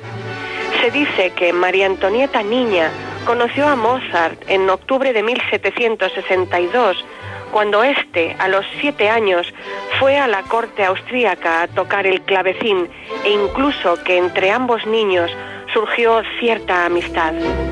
Su matrimonio a los 15 años fue un asunto de Estado, concertado para unir a dos de las dinastías reales con más peso en Europa. En su enlace con el futuro rey Luis XVI de Francia, las celebraciones aglutinaron a 30.000 personas por las calles de París. La acumulación de gente y los disturbios asociados a la fiesta provocaron la muerte de unas 30 personas, la mayoría aplastadas. La pareja real tuvo cuatro hijos, dos de los cuales morirían en su primera infancia. Desde 1789, el estallido de la Revolución Francesa y las persecuciones que fueron extendiéndose con el tiempo llevaron a muchos nobles a huir del país. La tradición dice que María Antonieta pronunció la frase que coman pasteles a los campesinos que fueron a Versalles a denunciar que no tenían pan poco después de comenzar la revolución. La reina no gozaba de las simpatías de su pueblo y era acusada de vivir entre lujos y excesos sin importarle que sus súbditos pasaran hambre. Esta visión se extendió por el país y creció de forma imparable. La situación empeoró hasta tal punto que la propia familia real, que vivía en el Palacio de las Tullerías como reclusos bajo vigilancia de la Guardia Nacional, intentó una fuga fallida organizada por el conde y militar sueco Axel de Fersen, uno de los más leales aliados de la reina, de quien se ha dicho era su amante. Los fugados fueron detenidos en Wagen, devueltos a la capital y posteriormente encarcelados en la prisión del Temple en 1792. La torre, perteneciente en su día a los templarios y durante mucho tiempo en desuso, se rehabilitó para la ocasión. En un primer momento, el monarca depuesto, convertido en Luis Capeto, la dinastía a la que pertenecía, y su hijo convivieron en el segundo piso. Pocos meses después, al iniciarse el juicio contra el soberano, el niño fue trasladado a la tercera planta junto a su madre. Luis XVI fue guillotinado el 21 de enero de 1793. Los realistas reconocieron al pequeño Luis XVII como su nuevo monarca. El niño continuaría recluido en el temple en pésimas condiciones hasta su muerte, oficialmente por tuberculosis ósea el 8 de junio de 1795. El 1 de agosto de 1793, María Antonieta fue trasladada desde la torre del Temple a la Conciergerie, una antigua fortaleza convertida en prisión de la República y sede del tribunal. Se despidió con aplomo de su hija María Teresa de 14 años, pero no le permitieron despedirse de su hijo Luis. Nunca más volvería a ver a sus hijos. Al llegar a su cárcel con un fardo en la mano como único equipaje, el guardián la inscribió como prisionera número 280, acusada de haber conspirado contra Francia. Estará encerrada allí casi tres meses, en una mazmorra sucia y llena de moho por la humedad, soportando temperaturas bajas a medida que llegaba el otoño. Cuando el Tribunal Revolucionario le leyó la sentencia el 14 de octubre de 1793, dos días antes de su ejecución, María Antonieta, escuálida y pálida, difícilmente reconocible por los presentes y aparentando mucha más edad que sus 37 años, acertó a decir, yo era una reina y tú me quitaste mi corona, mataste a mi esposo y me has privado de mis hijos. Solo me queda mi sangre. Tómala, pero no me hagas sufrir más tiempo. La condena a la reina consorte de Francia y Navarra y archiduquesa de Austria fue pena de muerte por traición. Se la responsabilizaba de promover intrigas, de satisfacer sus caprichos y arruinar las finanzas del país. A las cuatro y media de la madrugada, previa a la ejecución, en su última misiva, escribió con letra firme a su cuñada, la princesa Isabel. Me acaban de condenar, no a una muerte honrosa, que solo lo es tal para los criminales, sino a que me reúna con vuestro hermano el rey. Al igual que él, soy inocente, y espero poder mostrar la misma firmeza que él en los últimos instantes. Me siento tranquila, como cuando la conciencia nada os puede reprochar. Me embarga un profundo pesar por tener que abandonar a mis pobres criaturas. Pide perdón por el mal que haya podido causar y ruega a su cuñada que perdone a Luis XVII por las terribles acusaciones que profirió contra ambas, cuando ante los acusadores denunció a su madre y a su tía por haberle corrompido, manteniendo relaciones incestuosas. El testimonio del niño, no obstante, había sido desestimado por el tribunal en el juicio contra María Antonieta. Última misiva saldría a la luz 21 años más tarde de la muerte de la reina, con la restauración de los Borbones en el trono de Francia. El diputado Courtois regalaría la carta a Luis XVIII, el monarca, que además era hermano de Luis XVI, aunque eso no salvaría al diputado del destierro. Cuando María Antonieta terminó de escribir la carta, besó cada página varias veces. Después se la dio al director de la prisión, Bagdan Bolt. El gendarme que montaba guardia fuera de la celda lo vio y cuando Bolt salió, confiscó la carta. Isabel nunca la recibiría y sería guillotinada también poco después, el 10 de mayo de 1794. A las 11 de la mañana del 16 de octubre de 1793 apareció el verdugo, Henri Sanson, hijo de Charles Henri Sanson, quien había ejecutado a Luis XVI. La esposa de Ball cortó el pelo a la reina y el verdugo guardó los mechones en su bolsillo. Después, la subieron a un carro junto al padre Girard, párroco de Saint-Landry y sacerdote constitucional designado por el Tribunal Revolucionario que la acompañó todo el trayecto. María Antonieta se negó a confesarse y recibir la extrema unción, debido a que no la habían dejado escoger sacerdote. El verdugo se situó detrás de la reina en la carreta. Al abandonar el patio de la conciergerie, el vehículo se abrió paso a través de una multitud situada a ambos lados de las calles. Iba en silencio, con las manos atadas a la espalda, mientras todo el mundo la abucheaba e insultaba. Los vecinos llenaban los balcones y los tejados. 30.000 soldados formaban una barrera a lo largo del trayecto. María Antonieta entró en la Plaza de la Revolución, actual Plaza de la Concordia, al mediodía. Descendió de la carreta y subió la escalera que conducía a la guillotina. La reina, calificada de azote y sanguijuela, compareció derrotada por el cansancio ante los más de 10.000 espectadores. Como el sol cegaba sus ojos, acostumbrados desde hacía meses a la oscuridad, perdió uno de sus zapatos, conservado hoy en el Museo de Bellas Artes de Caen, y pisó con el otro al verdugo. Señor, le pido perdón, no lo hice a propósito, le dijo. María Antonieta, al contrario que Luis XVI, no se dirigió a sus antiguos súbditos antes de ser ejecutada. Los ayudantes de Sansón la colocaron sobre la plancha de madera de la guillotina y le sujetaron la cabeza con un cepo con forma de media luna. Al caer la cabeza bajo la cuchilla, Sansón la cogió para mostrarla a la muchedumbre. Eran las 12.15 horas. La plaza gritó, ¡Viva la República!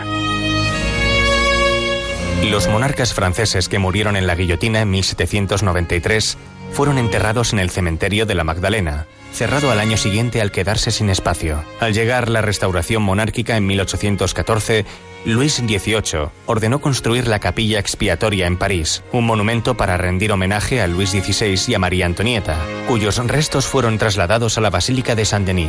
El monarca mandó que ninguna tierra saturada por las víctimas de la Revolución sea trasladada del sitio para la construcción del templo. Los historiadores siempre creyeron que los restos del medio millar de guillotinados durante los años del terror fueron trasladados a otro cementerio, las catacumbas, donde una placa les recuerda. Embargo, este mismo año se ha descubierto que la capilla expiatoria de París esconde los restos de los guillotinados en la Plaza de la Concordia. El administrador del templo informó de anomalías entre las columnas de la capilla inferior, hallándose cuatro osarios donde estarían los restos de Robespierre y los de otros famosos guillotinados como Madame du Barry, la amante de Luis XVI, eh, Olympe de Gouges, la primera feminista de Francia, o Carlota Corday, personaje que apuñaló hasta la muerte en la bañera al revolucionario Marat. Dicen que María Antonieta se despertó el día de su ejecución con el cabello completamente blanco. Los expertos explican que lejos de tratarse de un encanecimiento repentino, pudo deberse a un tipo de alopecia areata, hoy conocida como síndrome de María Antonieta. Se trata de una falsa sensación de un cambio de color. Lo que ocurre es que se cae el cabello de forma brusca, primero los más oscuros, por lo que las canas que ya había antes son más visibles, y esto da sensación de canicie repentina. Es una enfermedad autoinmune de base genética y el estrés desempeña un papel fundamental. En el caso de María Antonieta, además de su predisposición genética, posiblemente la angustia y la tensión que sufrió durante los últimos meses de su vida aceleraron su alopecia. Esta reina, tachada de frívola y despilfarradora por su pueblo, ha mutado en un icono de la cultura popular en el siglo XXI. En 1793, María Antonieta era la mujer más odiada de Francia. En la Francia actual aparece en cajas de chocolate y en galletas y se la celebra en la literatura y en el cine. Pues estas fueron las últimas horas de María Antonieta, la historia que nos ha traído para nuestros paseos Sonsoles Sánchez Reyes, a quien ya despedimos, pero eh, con la invitación para que vuelvas a estar la próxima semana. Encantada de volver. Un abrazo grande. De cero al infinito. En el programa anterior, el profesor de la Fuente nos introdujo en el mundo de las relaciones entre las matemáticas y la música. Así nos informó de su estrecha relación tal y como la descubrió Pitágoras cinco siglos antes de Cristo. A este matemático le fascinaba comprobar cómo los sonidos más armoniosos correspondían a razones muy simples entre números naturales. De este modo, la octava estaba relacionada con la razón 1 a 2, que se obtiene dividiendo en dos partes iguales una cuerda, tensándola y haciéndola vibrar. Del mismo modo, la quinta estaba ligada a la razón 2 a 3. Después el profesor nos sorprendió al crear ritmos armoniosos distribuyendo las notas y los silencios de forma uniforme mediante el mismo procedimiento que utilizaba Euclides para calcular el máximo común divisor de dos números. Estos ritmos, denominados euclidianos, han sido utilizados muy frecuentemente a pesar del desconocimiento de sus compositores de este método matemático. Así, en el programa anterior escuchamos ritmos euclidianos en fragmentos de composiciones de Queen, Pink Floyd o de la banda sonora del Mago de Oz. Bueno, pues hoy José David nos va a seguir hablando de la, de la relación estrecha entre la matemática y la música a través del eh, gran Juan Sebastián Bach. Eh, ¿Qué tal, David? Buenas noches. Eh, buenas noches, Paco, tengas tú y nuestros amables oyentes. ¿Y por qué Bach? Porque sin duda es el más matemático de todos los compositores. Ningún músico ha innovado y aportado tanto a la música en síntesis, organización y técnica. Para Bach, como para Pitágoras, el orden es la belleza y se consigue con partituras dotadas de una estructura de simetrías matemáticas que nos sorprenden viniendo de un hombre que vivió entre el siglo XVIII y XIX. Aun sin haber estudiado matemáticas, de su genio innovador brotaron simetrías para generar belleza musical. Lo vamos a comprobar escuchando y analizando varios fragmentos de sus composiciones. Bueno, hace pocas semanas mencionabas la simetría al dedicar un programa a la matemática alemana Emily Noether, que según comentaste era para ti la mujer matemática más importante de la historia. ¿Puedes recordar a nuestros oyentes y a mí mismo el significado de la simetría? Eh, Nether descubrió un maravilloso teorema de simetrías que, entre otras aplicaciones, ha sido la base de la teoría física actual más hermosa, el modelo estándar, que predice los elementos que forman la materia visible y las cuatro fuerzas existentes en el universo. Es curioso comprobar cómo dos personajes de épocas diferentes y con inquietudes en disciplinas distintas pueden estar, sin embargo, tan unidos por un elemento matemático como es la simetría. Pero vayamos al terreno de los ejemplos. Imagina, Paco, estar viendo una margarita de seis pétalos iguales que sostengo en mi mano. Ahora te tapas los ojos mientras yo giro la margarita un ángulo de 60 grados. Pues cuando abras los ojos verás a la margarita en idéntica posición.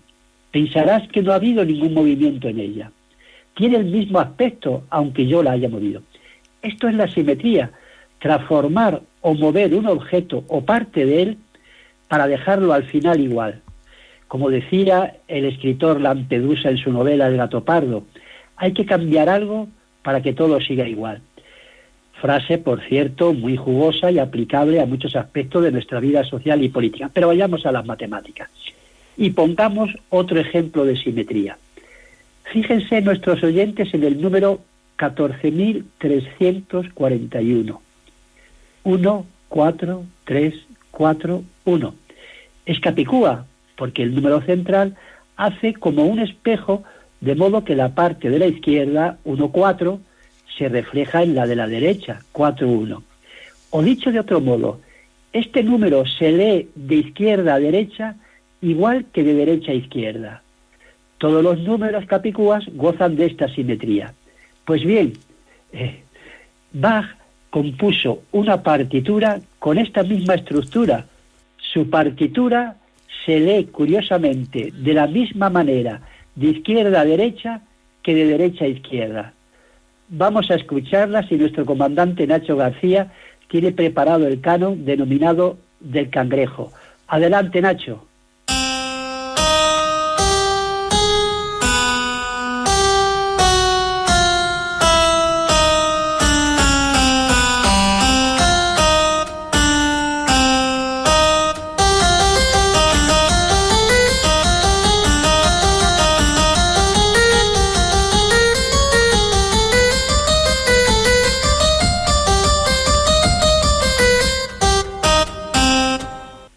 Bueno, pues ahora la misma melodía se repite de derecha a izquierda.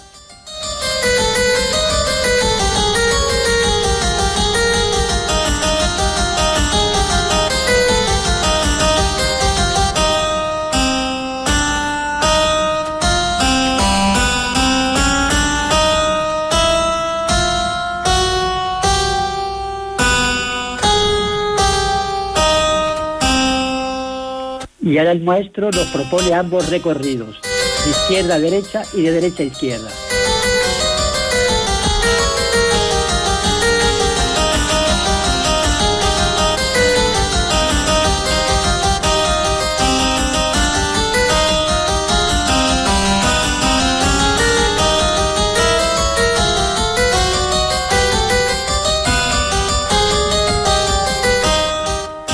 Pues desde luego es, asombroso, ¿eh? verdaderamente asombroso cómo Bach jugaba con la simetría aún sin saber matemáticas.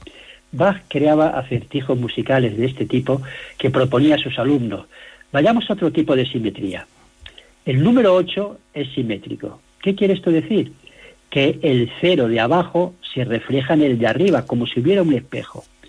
Lo mismo ocurre con el número 3 o con el cero. La parte inferior se refleja en la superior y viceversa. No ocurre esto, por ejemplo, con el 4 o con cualquiera de las otras cifras digitales. Pues bien, esta simetría se da también en el contrapunto séptimo del arte de la fuga.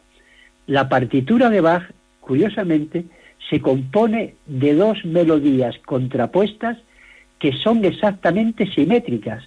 Las cimas de una parte se corresponden con los valles de la otra y las ascensiones de una con los descensos de la otra.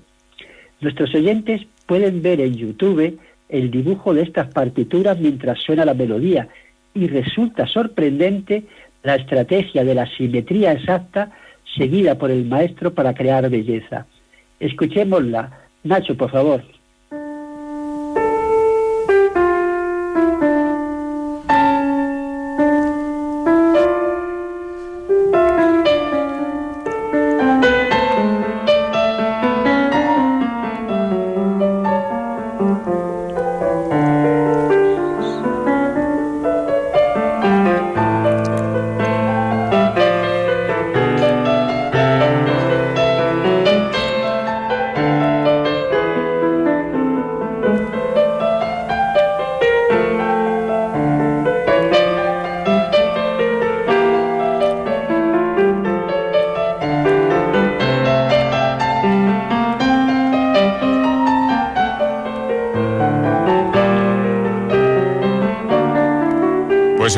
Ambas melodías se contrapunteaban o como decís los matemáticos, sus partituras eran simétricas respecto a un espejo que hubiera en el, en el centro. Verdaderamente sorprendente, profesor. Eh, Pues para terminar por hoy vamos a comprobar cómo Bach hacía también música fractal. repito, música fractal. En la temporada anterior hablé, Paco, del concepto de fractal, eh, definido a principios del siglo XX. No sé si recuerdas esta idea de fractal. Ponía, sí, claro, ponías el ejemplo de, de un árbol en el que cada rama reproduce aproximadamente un árbol total o el de incluso una coliflor romanescu, mm, forma cónica que está compuesta de conos iguales, eso sí, de distintos tamaños, o el de la forma arborescente de nuestros pulmones. pulmones. El mismo patrón se va reproduciendo, pero a distintas escalas. En efecto, un fractal es un objeto compuesto de partes que se parecen a la forma total. Invito a nuestros oyentes a que descubran el fractal más hermoso de la historia, denominado conjunto de Mandelbrot. Está compuesto en su frontera de espirales bellísimas, que a su vez se componen de otras espirales, que a su vez están formadas por otras hermosas espirales, y así hasta que el ordenador tenga la máxima resolución. Os invito a que escribáis en Google un zoom con música barroca sobre el conjunto de Mandelbrot y veáis este vídeo, os va a encantar.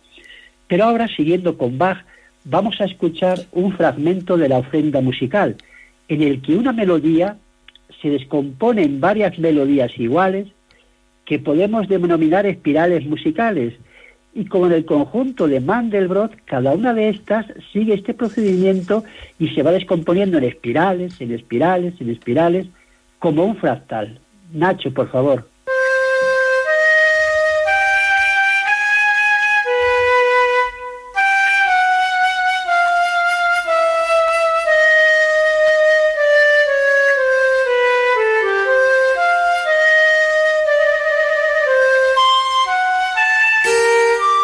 Una segunda espiral.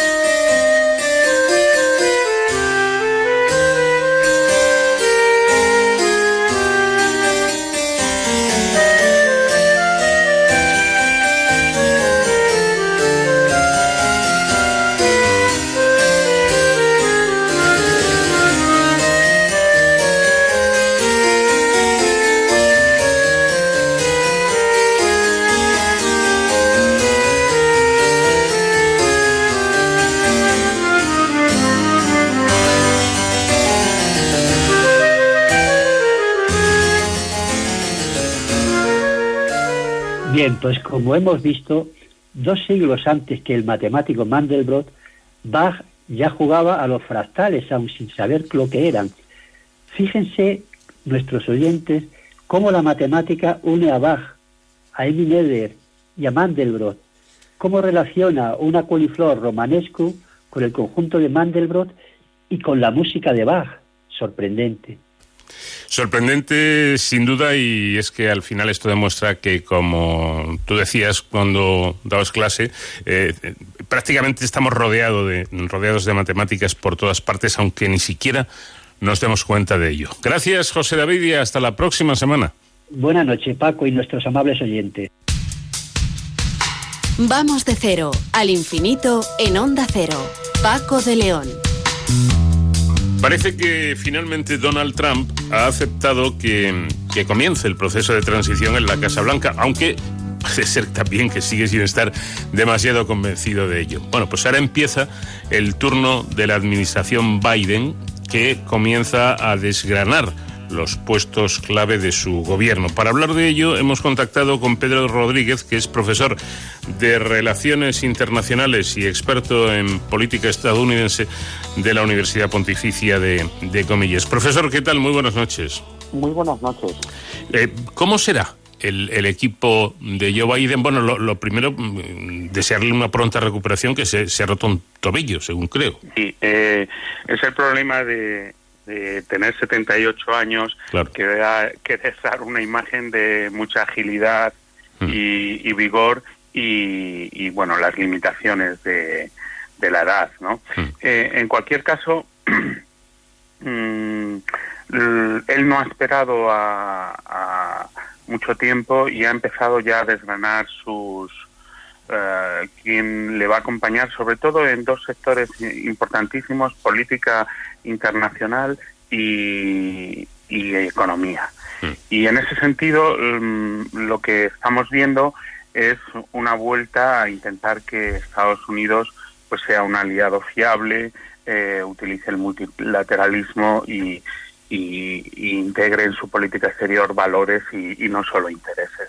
El argumento de, de Biden es que eh, el America First, el América primero de Trump, pues ha dejado eh, en términos internacionales una posición muy débil a, a Estados Unidos. Y en ese sentido, bueno, pues él está confiando en gente con experiencia fundamentalmente. Eh, durante estos años de Trump, eh, eh, el trumpismo en, Washington ha argumentado que, saber del gobierno que no era un mérito, saber cómo funcionaba el gobierno y que todo era intuición y, que ellos sabían interpretar perfectamente el sentir popular y con eso ya era suficiente. Y, y- y la realidad es que han utilizado personajes muy peculiares, ah, han ignorado por completo la burocracia, los expertos del gobierno y en ese sentido pues hay un esfuerzo por volver un poco, ha sido muy simbólico, por ejemplo, el cargo de embajador ante Naciones Unidas que ha recaído en una ah, diplomático de carrera con 35 años de experiencia afroamericana y es un poco volver eh, o intentar eh, retrotraer ese nihilismo burocrático que caracterizaba a, a Trump y intentar volver pues a, a los profesionales a hacer de Estados Unidos pues un país líder y, y fiable, ¿no? Mm. ¿Cuáles eh, son,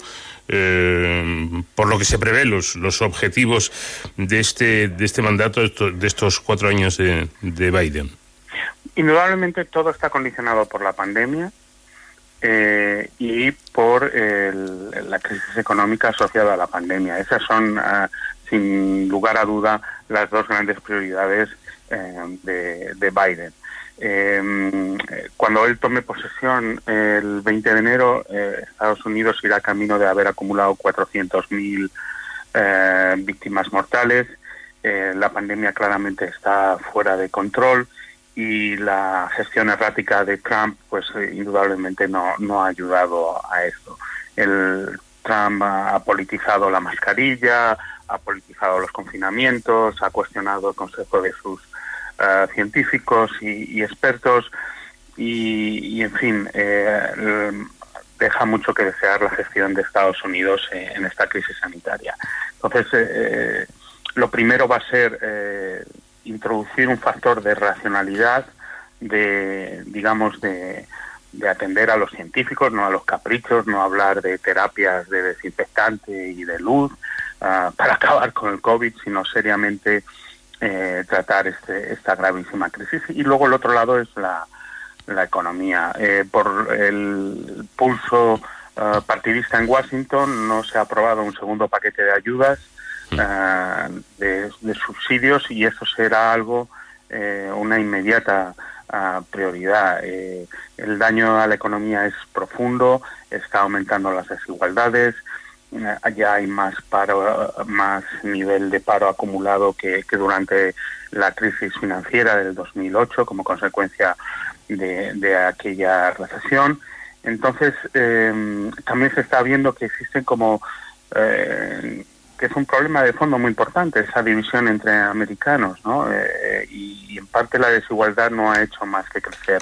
Los que son capaces de trabajar a distancia, los que no tienen más remedio que acudir, acudir a sus puestos de empleo, está cambiando pues indudablemente el consumo, el empleo, la educación, eh, tiene ramificaciones económicas muy, muy importantes. Mm. Y para, para terminar, previsiones económicas y, y comerciales. Previsiones económicas, pues la economía de Estados Unidos, un poco como la economía española, lo que está siendo sometido es un parón forzoso y en cuanto se levanta un poco el pie, vemos que el consumo o, o la reactivación eh, está ahí. Un ejemplo es, por ejemplo, la industria del automóvil en Detroit. Eh, ellos fueron los primeros en cerrar um, el, eh, su producción y han sido uno de los primeros en volver a, a, la- a volver a reabrir sus sus ah, plantas de, ensamblaje. ¿Por qué? Porque hay una reactivación de la demanda en bienes de consumo y hay una retracción de la demanda en servicios. La gente no puede viajar, pero sí que se puede comprar eh, o mejorar sus casas. Eh, el otro día oía un periodista del, del New York Times que, que vivía en Brooklyn y veía como los vecinos pues que les daba muchos reparos el, ir en metro y, y se estaban comprando coches o estaban refinanciando las hipotecas de sus casas o estaban mejorando sus viviendas porque ahora todos trabajamos, estudiamos, pasamos mucho más tiempo en nuestras casas.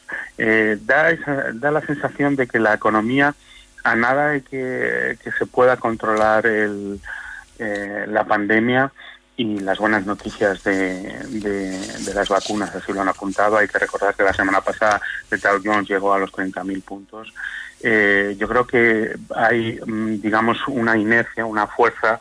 Esto no ha sido una crisis impuesta por el ciclo, eh, los ciclos de expansión y contracción financieros, sino que ha sido un parón, un parón necesario, por otra parte. Entonces, yo creo que las perspectivas económicas son importantes. Eh, Biden quiere eh, sobre todo aprovechar todo el negacionismo del cambio climático, volverse a incorporar al Acuerdo de París y lo que él llama el, el- el nuevo trato verde, que es una, mm, digamos, una, mm, digamos, una, una apuesta por todas estas tecnologías limpias, eh, por, por digamos, mm, transformar la economía de una forma más respetuosa con el medio ambiente. Y en estas eh, oportunidades económicas es eh, donde la Administración quiere aumentar eh, presupuesto público y, y hacer un esfuerzo. Pues se acaba la era de Donald Trump y emerge, empieza la era de Joe Biden y estaremos atentos a ver qué es lo que nos pasa, porque esto nos afecta a todos. Pedro Rodríguez, profesor de Relaciones Internacionales de la Universidad Pontificia de Comillas y experto en política estadounidense. Gracias por habernos atendido. Buenas noches. Muy buenas noches. When the rain is blowing in your face and the whole world is on your case, I could offer you a warm to make you feel my love. Ha sido nuestra invitada musical esta mm, semana Trisha Yearwood, eh, una cantante norteamericana de música country que comenzó su, carrera en, Nashville, en Tennessee, donde era estudiante de la Belmont University. Se casó por primera vez con Christopher Latham en 1987, pero se divorciaron en el 91. Trisha después se casó con Robert Reynolds, miembro del grupo country The Mavericks, el 21 de mayo del 94 y se divorciaron en el 99. Aficionada al matrimonio, el 25 de mayo de 2005 esta mujer se prometió con Garth Brooks, sí, ese gran cantante country superestrella en Estados Unidos y en buena parte del mundo. El 10 de diciembre de 2005 eh, celebraron ese matrimonio en una ceremonia privada en su casa de Oklahoma. Fue el segundo matrimonio para él y el tercero para ella. Yerwood dice que Linda Ronstadt es su mayor influencia en música y se notan el sonido y efectos vocales de ella en la, música de, de. Otras influencias incluyen a Emily Harris, a Patsy Cline e incluso a Elvis. Su último disco, estrenado en 2005, vio un retorno a un sonido más puro de country después el sonido más pop de sus previos y de sus anteriores discos.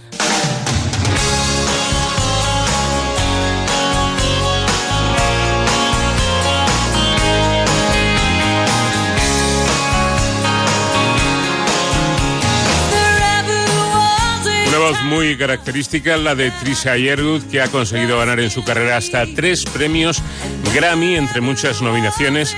Eh, ha ganado muchos otros premios y es una cantante muy reconocida. En fin, nos tenemos que marchar, que nuestro tiempo se acaba. Que pasen una buena semana y ya saben, en siete días aquí les estaremos esperando. De cero al infinito, un programa diferente para gente curiosa. Pilotó la Enterprise y de cero el comandante Nacho García, les habló Paco de León.